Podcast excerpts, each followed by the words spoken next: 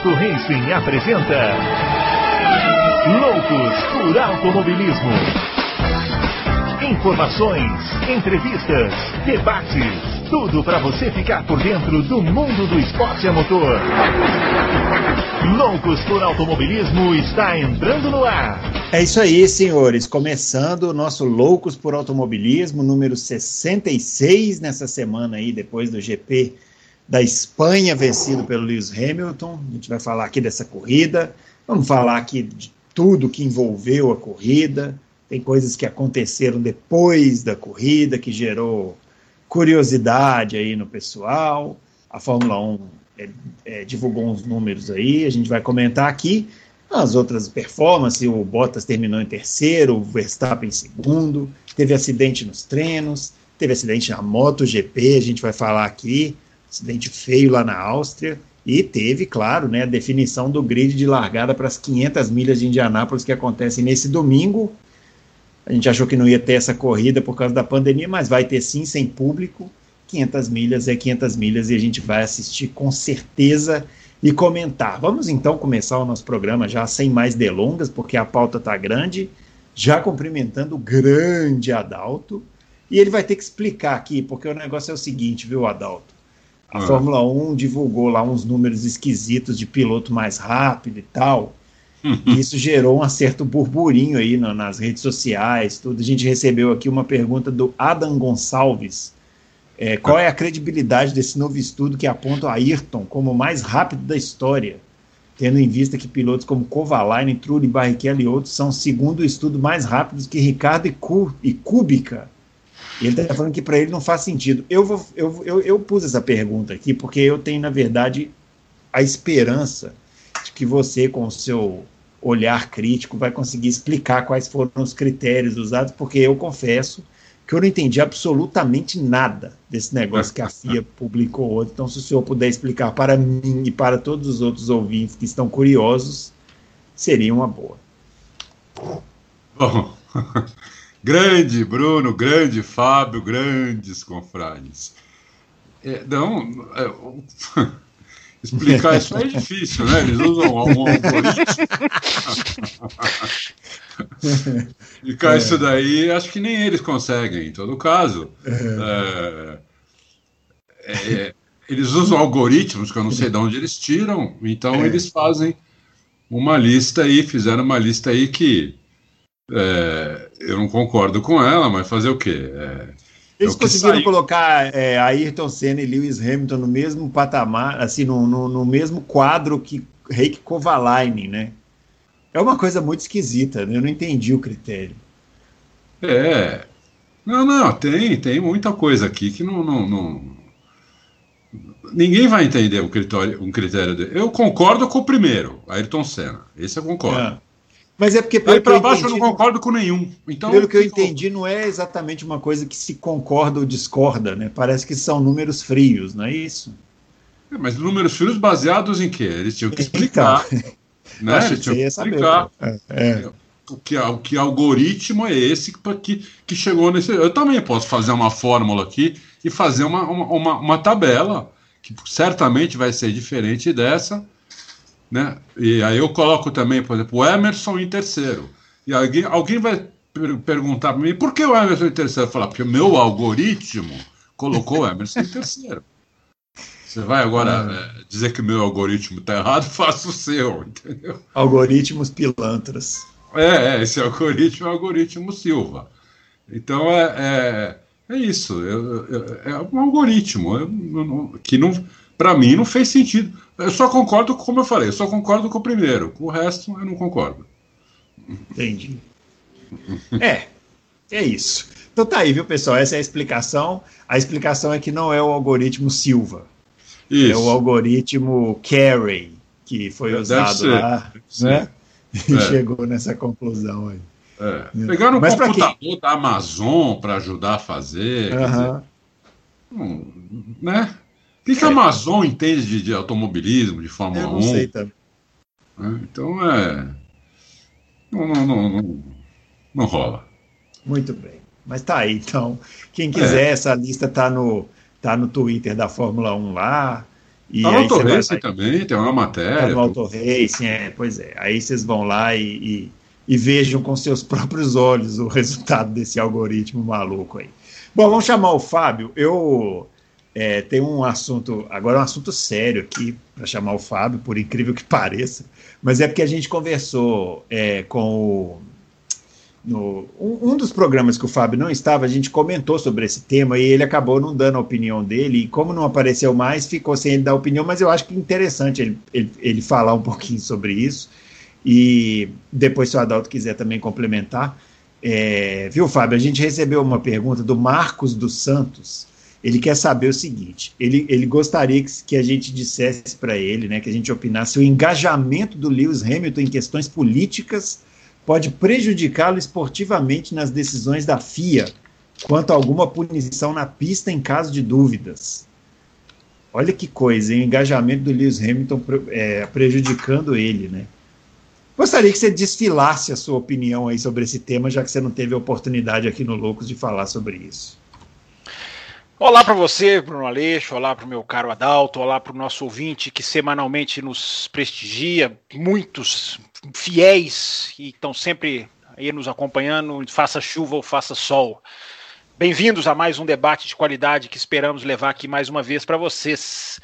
É, antes de responder, Bruno, eu gostaria de dizer que há algo a ser dito sobre é, não é o algoritmo, mas sobre o fato de você abrir o programa fazendo uma pergunta sobre o algoritmo e a outra sobre uma questão extra-pista, horas depois de um grande prêmio da Espanha, como a gente é. assistiu. Tem alguma ah. coisa a dizer sobre isso, porque uma corrida tão com tão pouco atrativo, com uma corrida com tão pouca é, é, é, é questão pura de automobilismo, eu acho que essa é uma questão para a gente entrar hoje, mas vamos lá, é. vamos responder. Eu gosto de desobedecer, mas vou, vou te obedecer dessa vez. Eu acho que. Vou tentar até ser, não, não me alongar muito.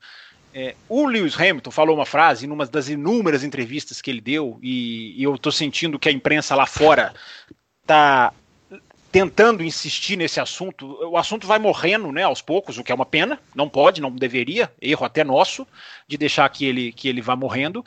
É, mas lá fora eu sinto que há uma, uma, uma tentativa de se manter uma discussão que eu não vejo aqui.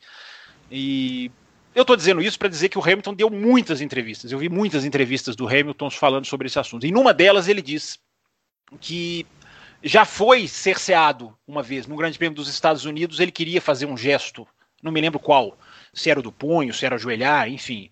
É, e, que, e que alguém virou para ele e falou: não faz não faça, é, não vai ficar legal, não vai ser bom para você. Eu não sei se foi alguém da Mercedes, se foi alguém do, do, do, da organização, não sei quem foi. Ele não, não, não ele não falaria, né? É. É, então não, não, adianta especular. Mas alguém virou para ele e mandou não fazer. É, tudo isso para dizer, em outros tempos, a pergunta do ouvinte é boa. Em outros tempos é. prejudicaria. Eu acho que hoje não, porque hoje até está na moda. É, se juntar a essa briga. E quando eu digo está na moda, não, não quer dizer que está errado, não. Quem está fazendo isso é, a gente fala muito de NBA aqui quando o programa acaba. Aliás, a gente devia até deixar gravando as nossas conversas sobre NBA. Quando, não dá ideia. Acaba. Não dá ideia. É, é, é verdade. Eu e o Adalto gostamos muito de conversar sobre basquete. E, e, o, e a NBA tinha uma regra. Vou usar a NBA como um exemplo que serve muito para o Lewis Hamilton, para a pergunta do ouvinte. A NBA tinha uma regra que proibia qualquer manifestação durante o hino americano. Uh, seja, seja pelo que for. A NBA fez o quê agora, neste momento? Rasgou essa regra. Rasgou. Ou seja, a gente está vendo todos os times, todos os treinadores, todas as pessoas fazendo o gesto que elas acham que são que são que elas têm que fazer. Eu acho que as pessoas têm que ser livres para se expressar. Ou seja, o Lewis Hamilton agora eu acho que não prejudica, porque agora. Ah, e, Fábio, você viu que, que o NBA também deixou de escrever o que quiserem na camiseta? É verdade. Você, você tinha me falado isso, eu até não sabia que a escolha era livre, eu achava que era uma escolha da, da, da própria NBA. Você que me contou que a, que a é. escolha era de cada jogador. Ou seja, o momento é de se manifestar. As empresas entenderam, acho que a Mercedes entendeu muito isso. Né? A Mercedes, pela, tem muita gente que acha ah, pintar o carro de preto não quer dizer nada. Eu acho que quer dizer sim, porque é uma mensagem, é um começo. A Mercedes nunca correu com outra cor, desde os anos 40, anos 30, não sei exatamente qual foi o ano, o ano que ela começou, até parar em 1955. É, é, é, uma, é uma mensagem forte. Então, Bruno, tá todo mundo indo por essa linha. Eu acho que. O, eu achei que a pergunta dele ia significar sobre performance na pista. É, eu acho então. que essa pergunta já está respondida, não tem problema nenhum. E eu acho que politicamente não vai prejudicá-lo, não, porque as pessoas estão entendendo que, a gente, que é, que, é, preciso se manifestar, que 400 anos de silêncio não deram certo. E enquanto as pessoas entenderem isso, eu acho que a comunicação dele é muito válida. Eu achei muito boa a pergunta, por isso que eu quis trazer agora, porque é isso que você falou. A gente já recebeu outras perguntas, é, e eu já vi outros comentários em em, em outros, tanto no Autorace quanto em outros sites, no Twitter e tal, relacionando o fato do Lewis Hamilton estar focado em questões é, políticas e o quanto isso pode prejudicar a performance dele. Né? As pessoas fazem essa leitura. E ontem ele simplesmente se tornou o piloto com mais pódios na história da Fórmula 1. Então eu acho que é se estiver prejudicando, é, está prejudicando bem pouco, né? Porque se parasse de prejudicar, imagine o, o é, arraso tá, que ia ser. Está guiando né? em altíssimo nível. A gente falou é, no programa é. passado, os três guiando do Verstappen, Leclerc, Hamilton, guiando em altíssimo nível. Não, não, é, eu acho que as pessoas já aprenderam, por isso que a pergunta do ouvinte é boa, porque não foi é, nessa exatamente. linha. As pessoas já aprenderam que o Hamilton ele vai para o Panamá, faz festa, vai para Jamaica, desfila sem camisa, vai vender roupa na Alemanha e volta, senta e acelera. Eu, eu acho que essa, essa, essa parte as pessoas já descobriram que não, o cara consegue fazer tudo isso numa boa. É uma, uma coisa que as pessoas talvez não saibam, que a TV não mostra, naquela hora que os pilotos se ajoelham ali, é, a equipe Mercedes inteira se ajoelha. É, é na Fórmula E também, viu, Adalto? Na Fórmula E, ah, na Fórmula e no momento, nas, nas seis corridas que a Fórmula E fez, no momento de silêncio, todas as seis corridas, só a Mercedes se ajoelhou, a equipe toda. Pilotos, inclusive. Algum, algumas outras pessoas de outras equipes também se ajoelham lá na Fórmula 1. Mas a equipe Mercedes inteira se ajoelha. Não, então ele não está não, não tá prejudicando é. em nada, ao contrário, acho que o que ele está fazendo está ajudando. Está se sentindo. É, não, te, não sei, teve uma, teve uma figurinha que veio no meu Twitter e disse que a Fórmula 1 está ruim por causa disso. A Fórmula 1 tá ruim em 2020 por ah. causa dessa questão de racismo. É brincadeira, né? É, então. Você pode até ser é, contra, ninguém é a favor é. de remar pro mesmo lado, mas, né, ser, é. o cara não querer assistir Fórmula 1 por causa disso, para mim demonstra, enfim, eu não vou dizer aqui para não entrar em outra seara, mas é uma má vontade no mínimo, né? É. é isso aí.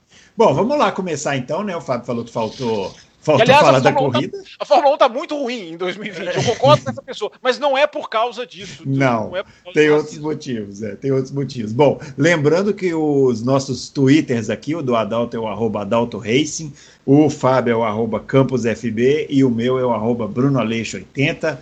É, pode ir lá né? participar. Oi? 80 numeral, o seu, o seu Bruno Aleixo 80 numeral, é, exatamente. Entra lá e e interaja com a gente, já tem muita gente fazendo isso. Vamos falar então desse grande prêmio da Espanha, é, com a vitória do Lewis Hamilton.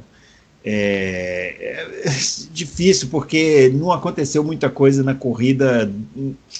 Se a gente for puxar assim muito, a gente vai chegar num acidente da, da Renault, do Ocon com o Magnussen. E a corrida não teve muita coisa, né? não aconteceu muita coisa.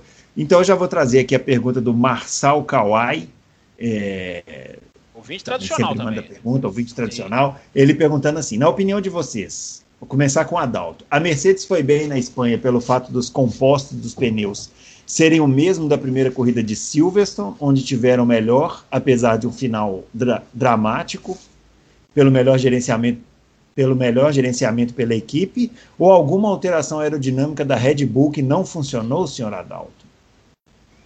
Não, funcionou funcionou. Red Bull, Red Bull melhorou. É, a Mercedes, a Ferrari e a Haas foram as únicas equipes que pioraram em relação ao ano passado. As outras todas melhoraram. Né? A, a, Ferrari, a Ferrari e a Haas pioraram nove décimos, quase um segundo. A Mercedes piorou, acho que dois décimos e o resto todo, todo mundo melhorou, inclusive a Red Bull. Então, é, a Red Bull era, o, era, parâmetro era... É, o parâmetro é um pouco diferente, né, Adalto? Porque é uma corrida num calor bem. Uma, numa época do ano diferente, né? Então, assim, Sim. Acho, acho que é, tem que ser considerado, né? Não, lógico. Não, tem, isso, que eu ia, isso que eu ia falar agora. Teve o calor, né, que, não, que não tinha. A gente tinha até falado no Loucos anterior, até eu falei isso. Vai ter um calor que nunca teve lá. E esse calor aí fez com que a Mercedes, na sexta-feira, achasse que o Verstappen ia ganhar a corrida de novo. É, eles falaram, pelo, pelas nossas medições aqui, pelo nosso, o, o, o Red Bull é favorito, o Verstappen. A Red Bull não, o Verstappen, né? É, é favorito. a diferença do Verstappen para o Albon é ridícula. É, então, teremos, é... teremos, teremos esse tema aqui com muitas perguntas. É, então, é, o Verstappen é favorito para ganhar a corrida, entendeu? Só que chegou na hora, na hora ali, o Hamilton largou bem, conseguiu manter a ponta e conseguiu gerenciar os pneus de maneira soberba. É, mais ou menos o que o. Deve ter pergunta também que o Felipe Drogovic fez na segunda corrida. É, também ele fez uma corrida espetacular. É, e, e, ganhou corrida com, com o pé nas costas. Uma coisa que vendo de fora parece fácil, né? mas é, não é. E mais para frente nós vamos falar sobre isso, porque é, eu, as pessoas. Não é possível que tanta gente que acompanha a Fórmula 1 há tantos anos não consiga enxergar uh, as coisas que estão que acontecendo, entendeu? Não consiga enxergar por que as coisas estão acontecendo, por que o cara anda melhor, por que o cara anda pior, por que o carro vai ou não vai. É, é impressionante, entendeu? cada coisa que eu, que eu, tenho lido aí que dá até medo. Dá até falar, meu, não é possível. tava todo mundo em Marte, todo mundo chegou sexta-feira para ver corrida, não é possível, entendeu? Então é. Mas foi isso. E eu, não, não fala assim do pessoal da transmissão, sacanagem. É. Ah, ah, eu, eu, não sabia que ele estava falando do pessoal da transmissão. Não, acho que não. Eu estava pensando eu que Marte não é um lugar ruim. Será o vírus não deve ter em Marte, né? Deve um ah, não sabemos, né? É, não sabemos. Aliás, este sábado foi Everaldo Marques. Uau, eu tava. Eu tava. É... Tem pergunta sobre isso, Bruno? Não, não tem, não. Deixa eu te falar rapidinho. Eu tava. Eu gosto muito dele, né? Por causa que uh -huh. eu tô, tô acostumado a, a ouvi-lo lá na ESPN com NBA e NFL, que são coisas que eu amo também, e, e eu estava apreensivo, né? Desejei sorte para ele no Twitter, tudo. Ele agradeceu, pá. E, pô, foi bem demais, né? Assim, logo, ah, logo eu, na sexta-feira. Dos, dos que estão lá, eu acho o melhor. Ah, não, mas assim, disparado, né? É, é outro nível, né? Você uhum. vê que é outro nível, o cara é outro nível. Mano tem, ele vai, ele vai acabar narrando tudo, narrando inclusive domingo a corrida, porque a diferença é, para os outros é absurda, né? É Fórmula 1 com, com Fórmula Ford, entendeu? Não tem. Não tem condição. Fórmula Ford que nem existe mais, para você ver. É, você tá, ter uma ideia. Que tanto está defasado. É. Ô, ô, Fábio, para a gente continuar falando aqui do Lewis Hamilton, eu vou, te, eu vou jogar uma outra pergunta aqui para você, mas é, se você quiser aproveitar também para falar da corrida em si, fazer um, um apanhado geral, começando aqui com a pergunta do rato do indoor. É, com a rato. Fórmula 1, grande rato. Com a Fórmula 1 partindo para muitas padronizações em 2022, vocês acham que os recordes do Hamilton durarão para sempre? É, eu achava isso do Schumacher, viu? Quando ele começou a bater os recordes, eu falei, ah, esses recordes aí não vão durar nada. E agora nós estamos aqui já vendo o, o Hamilton demolindo todos, então eu não me arrisco mais nesse tipo de resposta, se vocês quiserem. É, não, eu tô com você. Eu acho que a gente pensa que todo, todo recorde, quando cai, quando ele é, ele é esticado, né? A gente pensa que ele vai. Que ele, que ele vai ser imbatível. Eu, quantas, quantas pessoas eu já ouvi falar que achavam que o recorde do Jack Stewart, de 27 vitórias, não seria batido. Quem viveu a época do, do Jack Stewart, né? Quando o Prost esticou o recorde para 51, quantos 51, né? Vitórias? É. É, quantas pessoas não. Praticamente não... o dobro da do, do Stuart. Né? Sim, né? sim, sim. É. É, e, enfim, muitos não, não, não conseguiram pegar durante tantos anos, então não, cravo que os recordes não serão batidos. Eles podem ser batidos mais mais lentamente, levando mais tempo, enfim, é, não vou, não, não vou, não sou, é, é impossível cravar se vai bater ou não. Agora, são números altos, sem dúvida nenhuma, são números elevados. A gente, eu acho que a gente já está na contagem regressiva. É, a gente já estava muito mais tempo, mas agora a gente entra na reta final, a gente passa da última curva e já embica na reta, é, para ver o Hamilton se tornar o maior vencedor da história da Fórmula 1 em termos de números. É, é, é in, irreversível, eu acho que a palavra é essa, isso eu acho que é irreversível. Vai acontecer por todas as condições técnicas que a gente está vendo e vai ver por mais um tempinho É, então eu acho que a gente já começa, já deve começar a preparar. Eu, eu já costumo fazer isso, vou até confessar aqui, eu já costumo preparar as coisas que eu vou dizer, usar, anotar, rabiscar no caderno, porque vai chegar a hora e a hora que, na hora que chegar a gente vai ter que relatar aqui, claro, como jornalistas, porque vai ser um feito digno mesmo de qualquer tipo de, de relato. Uh, sobre a corrida, Bruno, eu só queria dividir um, rapidamente um, com o ouvinte algum pensamento que eu tive. Eu confesso que já tarde da noite, no domingo, quando eu terminei de assistir a corrida, eu fiquei pensando com meus botões. E gosto sempre de levar a discussão para a questão da qualidade, para a questão do, de um automobilismo melhor, de, do que, que é um automobilismo que a gente quer ver. É, eu reparei que o Hamilton pouco comemorou. Não sei se vocês repararam isso. É, não, não vi erguer no braço na volta final. Desceu do carro ali, deu uma batidinha no capacete, tímida, com, cumprimentou os mecânicos ali, né, com o cotovelo, que é o, o novo, é o novo normal, como diria o outro. É, e não, não, não, não via aquela aquela, aquilo que. Né, aquela, aquela alegria que normalmente um vitorioso tem. E eu fiquei pensando, será que isso é por quê, né? Sem, sem tentar adivinhar. Pode ser porque o cara não estava num bom dia, pode ser porque o cara tem algum problema que a gente não sabe, não sabe uh, pode ser porque é, aconteceu alguma coisa, ou pode ser porque o cara não teve nenhum desafio. Qual o prazer de ganhar uma corrida como o Grande Prêmio da Espanha? Tudo bem, se fosse o Kovalainen, como você citou aí do algoritmo, é, era uma coisa. O cara tem 88, né? 80 e... 88. Não, 88, né? É 88. É, o cara tem 88 vitórias. Claro que a 88 não vai ser como a primeira, não vai ser comemorada como a primeira, mas eu fiquei pensando na questão do divertimento, sabe? Cadê, cadê o prazer? Será que ele teve prazer? Ele não mesmo? sabia que era a última volta. Ele, ele... até falou, é. Ele falou, é. tava numa, numa zona, ele usa uma expressão, né? Um, é, é. é, é numa zona diferente, né? Numa, é. numa... Então eu fico pensando, Bruno, e eu fiquei pensando, aí, claro, né? Aí a minha cabeça começa a, a, a abrir portas, né? É engraçado como a gente não espera mais da Fórmula 1 um, um, um espetáculo que a Fórmula 1 tem por obrigação dar. Não é todo domingo, não, mas a gente não espera mais a batalha. Eu usei esse, esse pensamento do Hamilton para chegar nessa conclusão. É, é, é, que vontade de ver batalhas. O que é uma batalha? Dois pilotos realmente disputando uma vitória perto é, e se, se, se, se, provocando na pista de alguma maneira. Por mais que a gente tenha corridas um pouco melhores aqui, outras um pouquinho melhores ali, é, as corridas em alto nível, com o nível puro de corrida de carro, são cada vez mais escassas. A gente teve quatro em 2019, eu acho que são indiscutíveis, quatro em 2019. A gente pode mexer uma aqui, outra ali, opinião de cada um. E a gente acha bom, quando na verdade é pouco. Se a gente for colocar um nível de exigência que eu acho que para um crítico é, é pertinente. Então, é, eu sei que muita gente vai falar que o Grande Prêmio da Espanha, a, a pista e coisa e tal. Eu sei, eu estou tentando ampliar a reflexão de que é, é, a gente já não espera mais da Fórmula 1, a gente já quase não se decepciona. Quando eu digo a gente, não é o Loucos, eu estou falando a gente, todo mundo.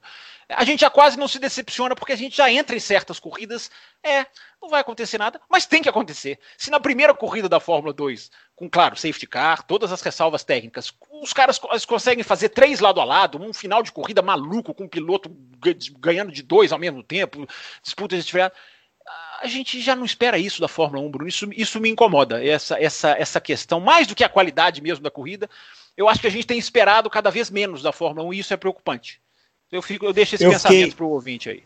Eu, eu, agora que você está falando, eu estava lembrando que uma vez que o Adalto contou pra gente que quando ele corria de kart, às vezes ele estava sozinho, aí ele esperava o, o adversário para dar um, um. Hein, é. Adalto? Para dar uma, uma pressãozinha. Essa corrida, eu fiquei com a sensação. Ele fazia isso para se exibir, ele fazia isso para se exibir, para dar um é, X no cara. é, um... é mas eu, eu fiquei com a sensação de que o Hamilton nessa corrida ele deve ter tido essa vontade. Porque eu não sei se vocês perceberam, mas o, o, o ele, ele, ele controlou a corrida tão do jeito que ele quis que parecia. Sim. Ele, ele, ele poderia ter ganhado aquela corrida, a corrida com uma volta de vantagem para o Verstappen, se ele quisesse. Sim. Não Sim. o fez porque tem essa questão de poupar o equipamento e tal, ele foi gerenciando, mas tem uma hora que a, a equipe, a Red Bull pergunta pro Verstappen porque ele não se aproxima mais, aí ele fala que o Hamilton tá lento, aí duas voltas depois o Hamilton abre assim, quase que um segundo e meio por volta e desaparece. É, daqui a pouco a gente vai um, entrar aqui tem um, na. Tem um rádio do Verstappen, né, Bruno? Tem um rádio do Verstappen. É, assim, um gente, rádio. Vamos esquecer é. o Hamilton, vamos preocupar com a nossa corrida. Esquece a corrida desse cara. É, e, o Toto, e o Toto Wolff falou no final, né? Além de tudo, o Hamilton já estava poupando o motor. Ou seja, é isso aí que você está falando. É. Ali, ali, tinha potência para muito mais coisa, né? Para muito mais. E, é, daqui a pouco a gente vai entrar na corrida do Bottas aqui, mas é nítida assim a, a é pro, pro piloto, né, Adalto? Agora só, falando assim. Só, que... deixa, deixa, só, deixa só para jogar para você aqui como uma pergunta. O, pro piloto, é, é meio chato mesmo ganhar uma corrida assim, né? Ah, no nível da Fórmula 1, não sei, porque eles fazem de tudo para legar na pole, né? Porque a vantagem de você andar com pista limpa é, é, é grande. Então, na Fórmula 1, não sei. No kart, no kart não, não tem tanta vantagem, né? Não tem aerodinâmica, não tem asa, não tem nada. Né? Mas na, na, na, Fórmula 1 faz muita diferença você, você andar com pista limpa. Né? Vocês falaram tudo isso do Hamilton, que ele estava inclusive poupando o motor, tudo. Mas o Bottas, que tem o mesmo carro, estava em terceiro, não conseguiu chegar no Verstappen pra, nem para tentar passar. Né? Então vocês verem, pra, pra, só para o pessoal que está ouvindo, ver a diferença de piloto entendeu? O como o piloto faz diferença. Enquanto, um, enquanto o Hamilton estava poupando equipamento ali, poupando pneu, poupando motor, poupando tudo, o outro não podia poupar porque estava em terceiro, estava em segundo. Né? Tinha um adversário na frente que ele não conseguiu chegar nem perto para tentar uma ultrapassagem. Com o mesmo, com o mesmo equipamento. Ele não devia. O Bottas com certeza não estava poupando o motor. Né? Então o piloto faz muita diferença. E é aí que eu, que eu queria falar.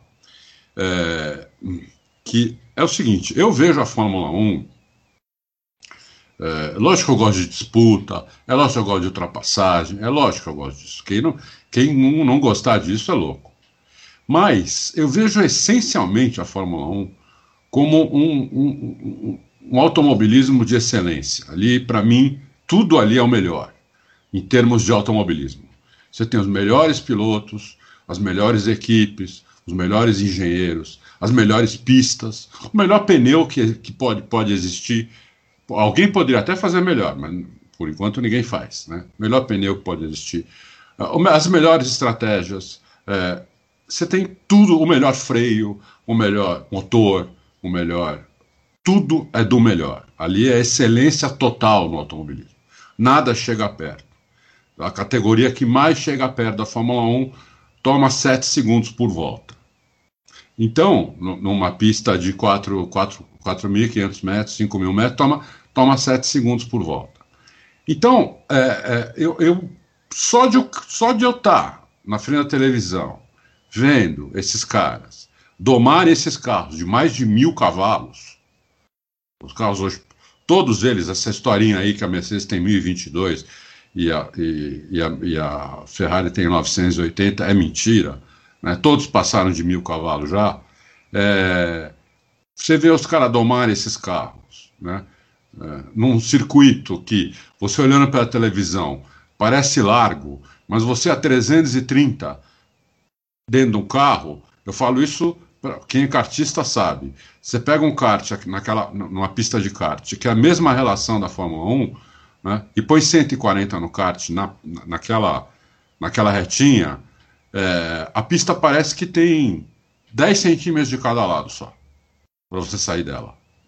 É a mesma coisa no Fórmula 1 a 300, 330 por hora. Entendeu?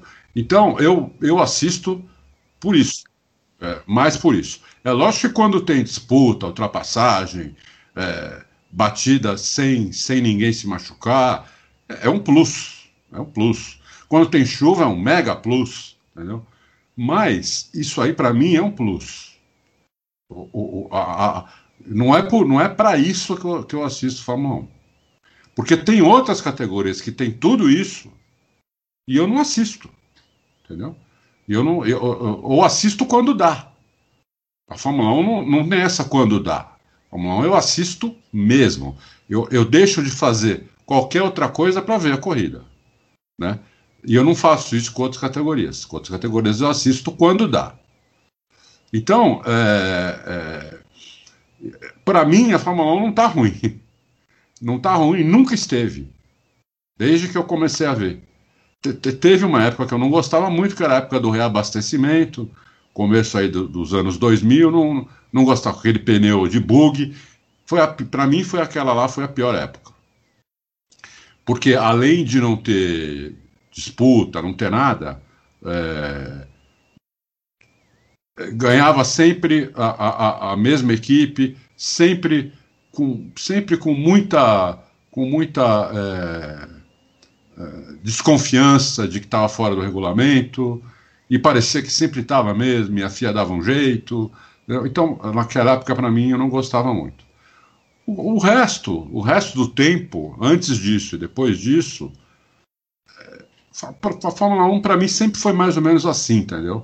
Você tem no, no, numa temporada cinco, seis corridas que inesquecíveis, que são cheias de disputa, cheia, cheia de com chuva, com, com safety car, com alguma zebrinhas aqui ou ali, mas o normal da Fórmula 1 é um, é um pouco melhor do que nós vimos domingo agora. É que realmente domingo agora foi horrível. Como, como provavelmente vai ser Abu Dhabi, tem algumas pistas que realmente a gente já já não pode esperar muita coisa, porque não vai acontecer muita coisa, entendeu? Mas esse é, é, o normal é um pouquinho melhor que isso. Não é muito melhor que isso. Muito melhor que isso é exceção. Minha opinião. É, eu só, eu só acho que. Eu entendi, eu entendi o que você falou, mas eu. É, eu, eu, eu, senti, eu sentiria falta. É, primeiro, eu, eu acho que hoje o, o, é, deixa eu tentar explicar esse. Equipes dominantes, elas sempre existiram, sempre vão existir e tal. Porque sempre tem gente que tem mais dinheiro, ou sempre tem gente que se entende melhor com o regulamento, isso é, é normal. O que me incomoda é a diferença entre as equipes de ponta para as intermediárias, que é muito grande hoje, e, é, o, que, e o que me incomoda essencialmente não sei se o Fábio concorda, é a falta de, de, de desafiantes pelo campeonato. Da gente ter um campeonato que a gente acompanha, mesmo que tenha um campeonato com corridas chatas, mas você acompanhar aquele campeonato até o final, sabendo que pode ganhar um piloto, pode ganhar outro, de equipes diferentes. Isso, isso, isso eu sinto muita falta. Assim, eu acho que a Fórmula 1 atual me incomoda nesse ponto, porque a gente já sabe que o Hamilton vai ser campeão do mundo. A gente já sabia no ano passado que o Hamilton ia ser campeão do mundo. Então, assim, isso eu acho muito ruim assim, para acompanhar, para falar a verdade. É, eu acho assim, hum. a questão não é nem o, o, resultado final, é como o resultado final é construído, na minha opinião. Por exemplo, a gente tem, tem muita gente que cita a MotoGP. É, a MotoGP tem um vencedor único há muito tempo, há muitos anos. Só que a maneira como as provas acontecem é totalmente diferente. É uma, é uma, há uma imprevisibilidade, por mais que um, um, exista um super favorito, há uma imprevisibilidade no desenvolvimento da coisa, da corrida. É, a questão, para mim, é, é mais até do que pessoal, assim, por que, que assiste, por que, que não assiste. É, nós estamos falando do topo do automobilismo, o topo, o topo do topo. Nisso concordamos. Uh, o topo do, do, do, automobilismo tinha que ser um exemplo de automobilismo. Não um exemplo de interesses, de negócios, de, de, de supremacia financeira, uh, de jogo político, de escândalos mal, mal, mal, mal investigados, mal publicados a Fórmula 1 tem uma obrigação, porque o automobilismo no mundo depende dela. Se a Fórmula 1 tem uma grande corrida, uh, isso não só nos energiza, todos nós sabemos a sensação, cada um tem a sua. Quando a Fórmula 1 termina aquela corrida, aquela, aquele Interlagos 2008, uh, Inglaterra 2019, uh, Bahrein 2014 e tantas outras. Você acaba a corrida transpirando, você acaba a corrida, meu Deus, né? O que, que eu acabei de ver? O que, que é isso? É, e isso se irradia para as categorias inferiores, porque a, a, Fórmula 1 funcionando significa mais pilotos entrando, mais patrocinador querendo participar, mais equipe sendo criada na base, toda a roda gira. Por isso que, na minha filosofia, é, até profissional, eu diria, nunca vai deixar de existir a exigência com a qualidade do espetáculo. Porque é importante, não só para o próprio espetáculo, que se viu numa.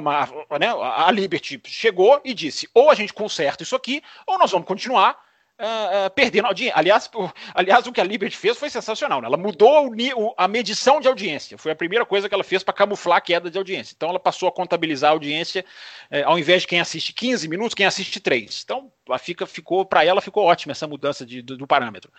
Mas, apesar disso, que eu discordo, fez uma coisa que eu concordo. Ó, vamos arrumar, vamos arrumar a casa. Vamos fazer isso aqui ser um esporte. Vamos fazer isso aqui ser. Vai ter tecnologia? Vai. Vai ter dinheiro? Vai. Vai ter politicagem? Vai.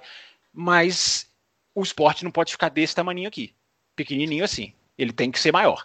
Então, por isso, Bruno, eu acho que vai um pouco na linha do que você está falando, que eu acho que defender esse lado, é, eu coloco até como obrigação, não vai, nem, vai, vai muito além do meu gosto pessoal.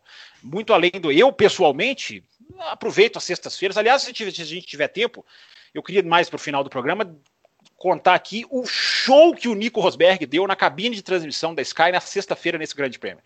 É, eu cheguei a anotar as coisas que ele falava, porque ele deu uma aula de Fórmula 1, uma aula de pilotagem, uma aula de coisas que a gente não tem a menor ideia.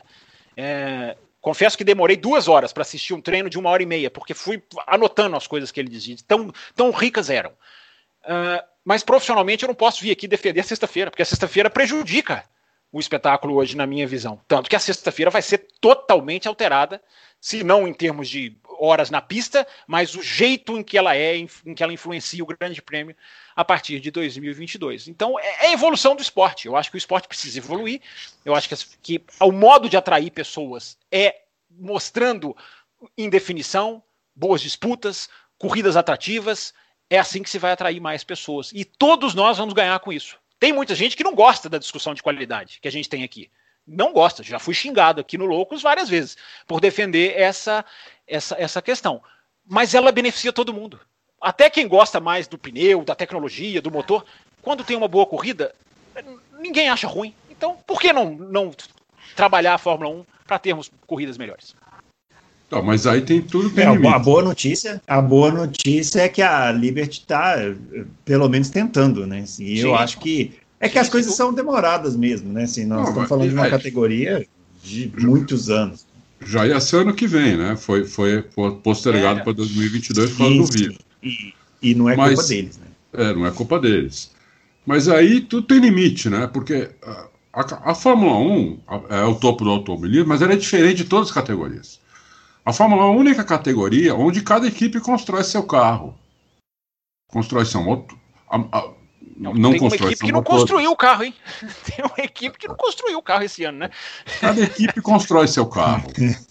entendeu? E cê, então você pega uma, um, um, regulamento que todo mundo concordou, todo mundo assinou, né? É, há anos. Esse regulamento que nós estamos hoje foi, demorou três anos para ele, para todo mundo concordar com ele. Não foi, não foi três meses, foi três anos. Ele entrou em vigor em 2000, foi mais de três anos. Ele entrou em vigor em 2014, né? Começou a ser discutido em 2010 esse regulamento. Então demorou quatro anos para entrar. Esse que vai entrar agora em 2022 também começou a ser discutido logo que a Liberty é, assumiu a Fórmula 1, seis meses depois. E vai entrar em vigor, em, que vai entrar agora em vigor de, é, em 2022. E hoje a McLaren foi a primeira equipe que assinou. 2021. Né? O acordo da Concórdia já para o ano que vem. Ele já expira esse ano. Sim, desculpa. Ao, ao contrário não, das regras. É que os carros vão é. mudar para 2022, né? Isso. Então os carros, é que esse acordo é mais, é, mais, é, é amplo, né? Eu falei, eu estava falando só da questão dos carros, né? Uh, mas é verdade, a premiação vai alterar, vai alterar um monte de coisa. Eu acho que vai ser tudo para melhor. Tudo para melhor. Porque... A Williams assinou também, né? Não, eu não sei. Eu, eu, eu, nós colocamos que a McLaren tinha sido a primeira. Depois, não sei se, se quem mais assinou. Mas a McLaren foi a primeira equipe a assinar, até porque quem assinasse até hoje tinha um bônus financeiro para assinar hoje, né? Porque é, quem, quem, quem, não, não, era até. Eles prorrogaram uma semana, né, Adalto? Era 12 de agosto. uma semana. Até dia 12, aí prorrogaram até hoje. E agora quem assinar não vai ter mais esse bônus financeiro até 31 de agosto. Então, se você faz, é, você dá um você 10 equipes, todo mundo concorda com aquilo, a FIA, a FON, as equipes, todo mundo concorda, todo mundo. Você tem 50 pessoas nas equipes lendo aquele regulamento, todos os engenheiros, dão para advogado, todo mundo chega no acordo, então vamos assinar, é isso aí. Meu, agora cada um é o seu. Então é muito difícil que você tenha corridas muito parelhas toda hora. Porque os carros, teoricamente, esse ano com exceção, sempre tem exceção, né? esse ano nós temos a exceção da Racing Point, os carros são muito diferentes, apesar de visualmente parecidos. Né? Que a Fórmula 1 a gente mede, não mede em horas, não mede em minutos, não mede nem em segundos. A gente mede a Fórmula 1 em décimos de segundo, em centésimos de segundo. Então, o olho é uma coisa que o olho humano não consegue distinguir, nem na pista. Você vai na pista e vê um carro, acompanha o um carro, depois você acompanha outro, que é um segundo mais lento, você não consegue ver a diferença. Você não consegue. Ah, aquele foi um segundo mais lento. Não. Você precisa ter um, um, um, cronômetro, você precisa ter um rádio no ouvido, você precisa ter um placar, precisa ter alguma coisa para você ver que foi um segundo mais lento. Você pode até achar, olha, eu acho que foi um pouco mais lento, mas você não tem a menor ideia quanto. Se ele foi meio segundo, um segundo ou dois segundos mais lento. Então é uma coisa muito específica, muito, é, muito, muito fina, é um ajuste muito fino, entendeu? Então, se você faz um regulamento e todo mundo vai seu, faz seu próprio carro, até, e, e, e, e, você tem uma classificação que o mais rápido larga, na, larga em primeiro e o mais lento larga em último, a tendência, a lógica diz que a corrida com, com disputa não vai ser boa. A não ser que aconteça uh, coisas fora do normal. O normal é o cara que, que largou na frente e abrindo cada vez mais, e o cara que largou atrás indo ficando cada vez mais para trás. Isso é o normal. Se todos os pilotos guiassem igual o carro, é, é isso que ia acontecer.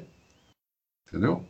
É, porque o carro mais rápido né, vai andar sempre mais rápido. Então, ele abre dois décimos numa volta, dois décimos na segunda e assim por diante. Chega no final da corrida, ele está 10 segundos na frente, o outro está 10 segundos atrás o terceiro está 10 segundos atrás do quarto e assim, e assim por diante. Antigamente, eu lembro de muitas corridas, inclusive eu, eu vi uma em Jacarepaguá, que a diferença do primeiro para o segundo, para o terceiro, para o quarto, chegou a dois minutos no final da corrida. A diferença do primeiro para o segundo era 30 segundos. Então isso aconteceu sempre. Sempre aconteceu na Fórmula 1. Mas você não acha que está na hora de remar contra Agora isso? vai mudar, não. Vai mudar, porque agora as regras vão ser muito mais rígidas, os carros vão ser muito mais parecidos. Então a tendência é, é, é apertar esse grid. É. Mas o grid não, não tá tão assim. Se você pegar o, o, o Hamilton que fez a pole e pegar o Lafitte, o, o Giovanazzi não dá para ter. Ele teve problema, né? Dá 3 segundos e 9. No começo da década de 10, dava 7 segundos. Chegou a dar 10 segundos. A HRT tomava 10 segundos. Tinha que pedir autorização para largar. E as outras equipes tomavam 5, 6, as outras, as, as quatro últimas. Hoje, está tomando 3,5. Do primeiro para o último. Então não é, tanta, não é tanta diferença assim. É que isso, conforme vai passando as voltas, isso vai aumentando. A não ser que entre um safety car, que aconteça alguma coisa, entendeu? Se é uma corrida que não acontece nada de anormal, a tendência a corrida essa é assim. é, a, e, e, eu acho que o regulamento novo não vai arrumar isso de uma vez. Ele pode até apertar mais. Ele pode trazer o grid para o, o, o, primeiro ser só dois segundos mais rápido que o último colocado no grid. Né? É, mais né, dois segundos, entendeu? Então não adianta o cara achar Mas que o cara. Tem uma coisa, né, cara... né, Adalto? Hã? Mas aí tem uma coisa, rapidinho. É, aliás, a gente podia até fazer um programa sobre 2022, se, quando a Fórmula 1 der uma folga, porque tem tanto é. detalhe na regra que eu acho que tem muita é. gente que não sabe, é. que a gente pode contar aqui, que é, que é legal. A regra de 2022, Adalto, que uma das coisas que eu mais aplaudo na regra é que ela é autoajustável. Não, não tem mais essa de fez uma regra, todo mundo assinou, só daqui a 18 anos a gente volta a discutir para o que, o que o Ben Eccleston fazia, né? O Ben Eccleston fala, ó, assina aqui, meu amigo, você está garantido por não sei quantos anos, a gente só vai rediscutir isso aqui daqui a, daqui a meia década. A regra agora ela vai se adaptando na medida em que os, os organizadores acharem que, que, não deu certo. Então, se eles colocam o carro na pista e o carro não dá certo, eles têm liberdade para continuar aprimorando o carro. Só para fazer esse parênteses, não sei se você concluiu, para você continuar aí. Não, vai ter essa mudança, lógico que vai, mas isso aí vai gerar muita confusão, muito mais do que hoje. Muito mais politicagem, inclusive, do que tem hoje. É lógico que vai gerar. Hoje estão querendo banir, virar várzea, entendeu? e, e banir o modo de classificação. Que todo mundo está com esse motor há sete anos, todo mundo já teve mais do que tempo suficiente para ter, um, ter um motor equalizado, para ter um motor com uma diferença de 10, 15 cavalos um para o outro. Não, a Mercedes é muito boa em classificação, então vamos. Ela é melhor que tem, tem o melhor modo de classificação, então vamos banir o modo de classificação. Brincadeira. Se a Mercedes continuar Eu fazendo pole, o que, que, é? Não vai poder mais usar pneu mole na pneu macio na classificação? Não, a, não, não, a, a, mudança não é só a classificação, a mudança é o mapeamento do motor o final de semana inteiro. Não, é pra, não. O maior, o maior efeito modo, dela será. O modo de classificação. Não, não, não, não, não. O mapeamento do motor será fixo e não vai poder mexer nem no quali nem na corrida. O que, tem um, não, o que vai ter um efeito. Então, então nós entendemos completamente errado. Não foi isso que eu entendi, não. É o mapeamento do, do final de semana. Vai ter um é mapeamento de motor, então. Sim.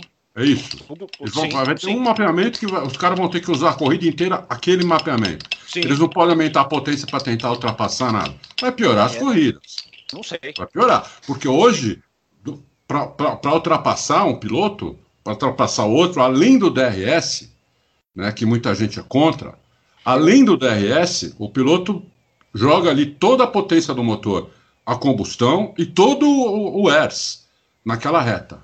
Todo o ERS que ele economizou na volta inteira, ele joga naquela reta para tentar ultrapassar. E mesmo assim é difícil ultrapassar. Se não puder fazer isso, não vamos ter mais ultrapassagem. Vai ser um trenzinho. Entendeu? Vamos mexer nos carros para os carros ultrapassarem.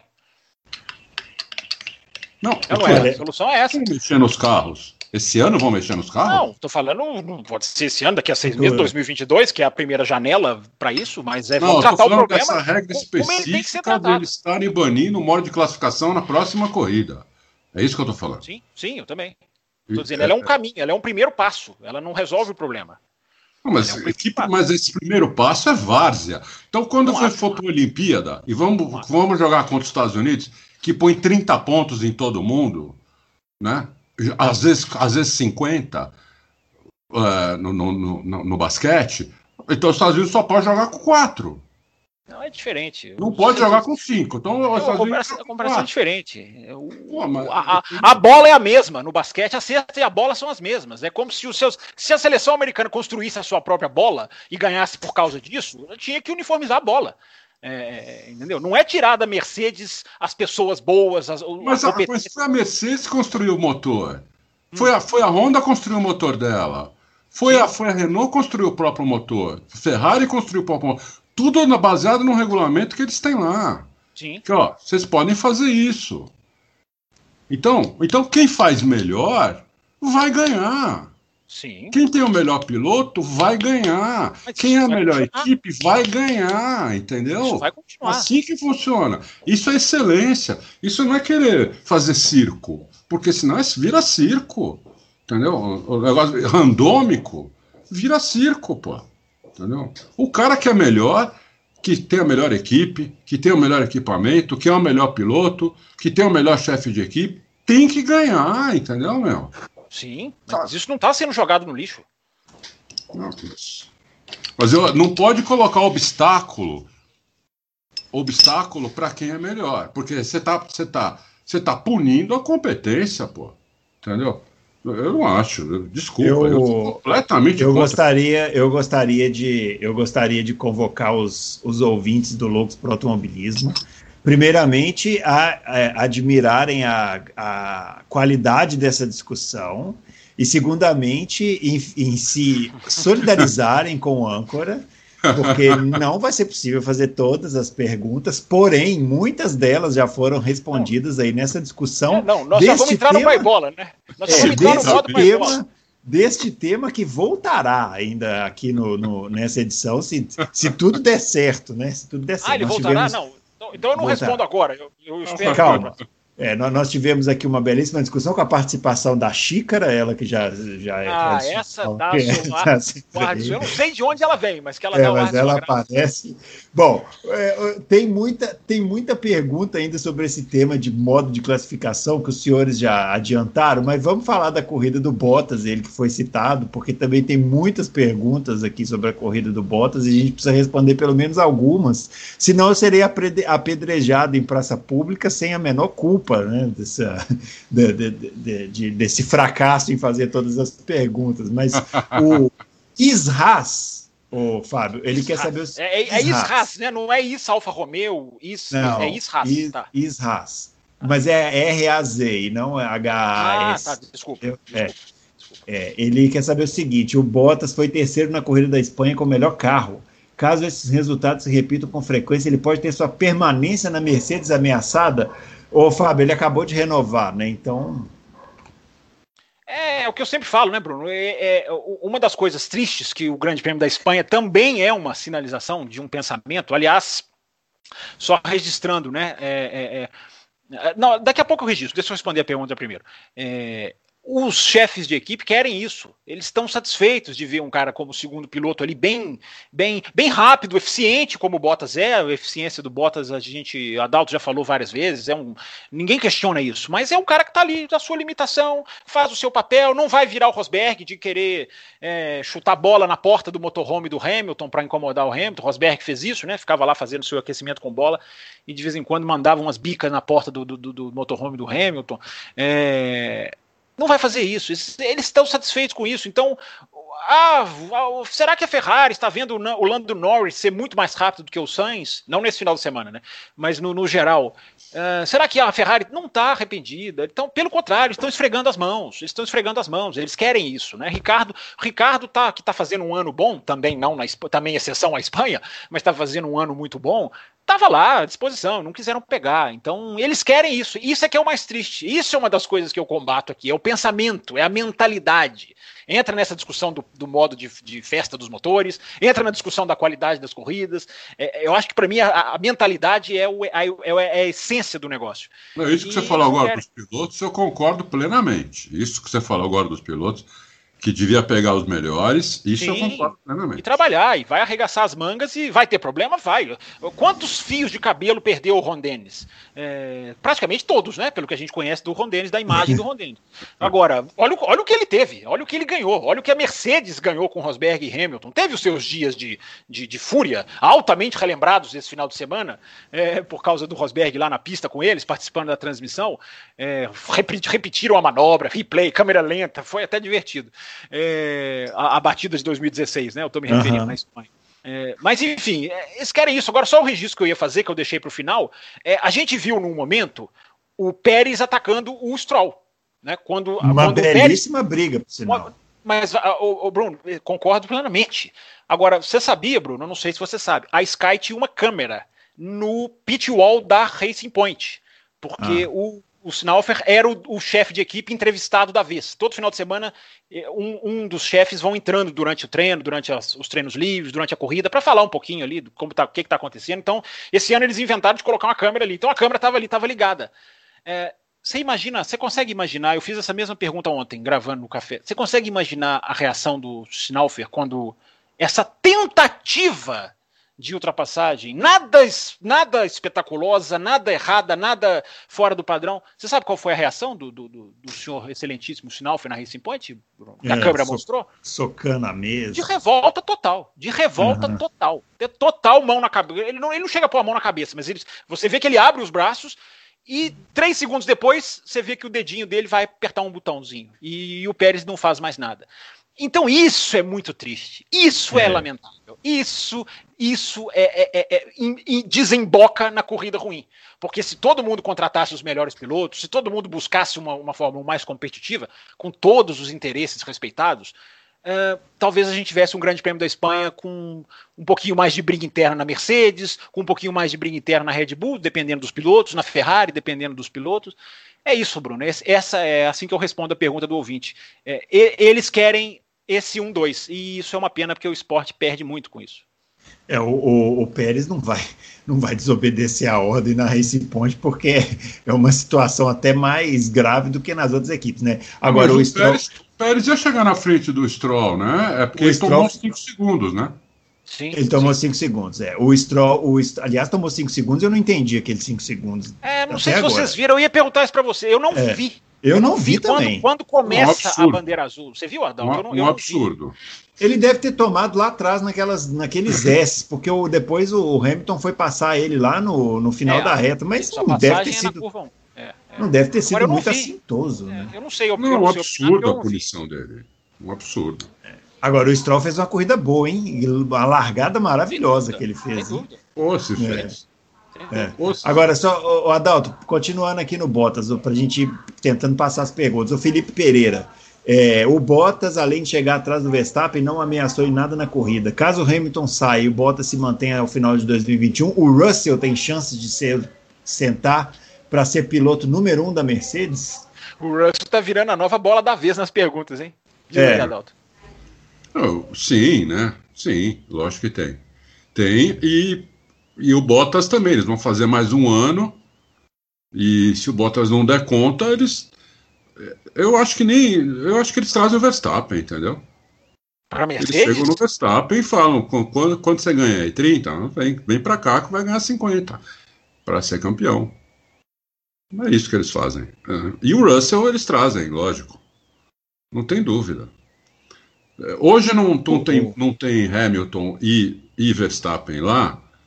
É, não é só também por causa do que o Fábio falou, né? Que eles não querem alguém para encher o saco. É, isso também é, isso também é, não tem dúvida, isso também é.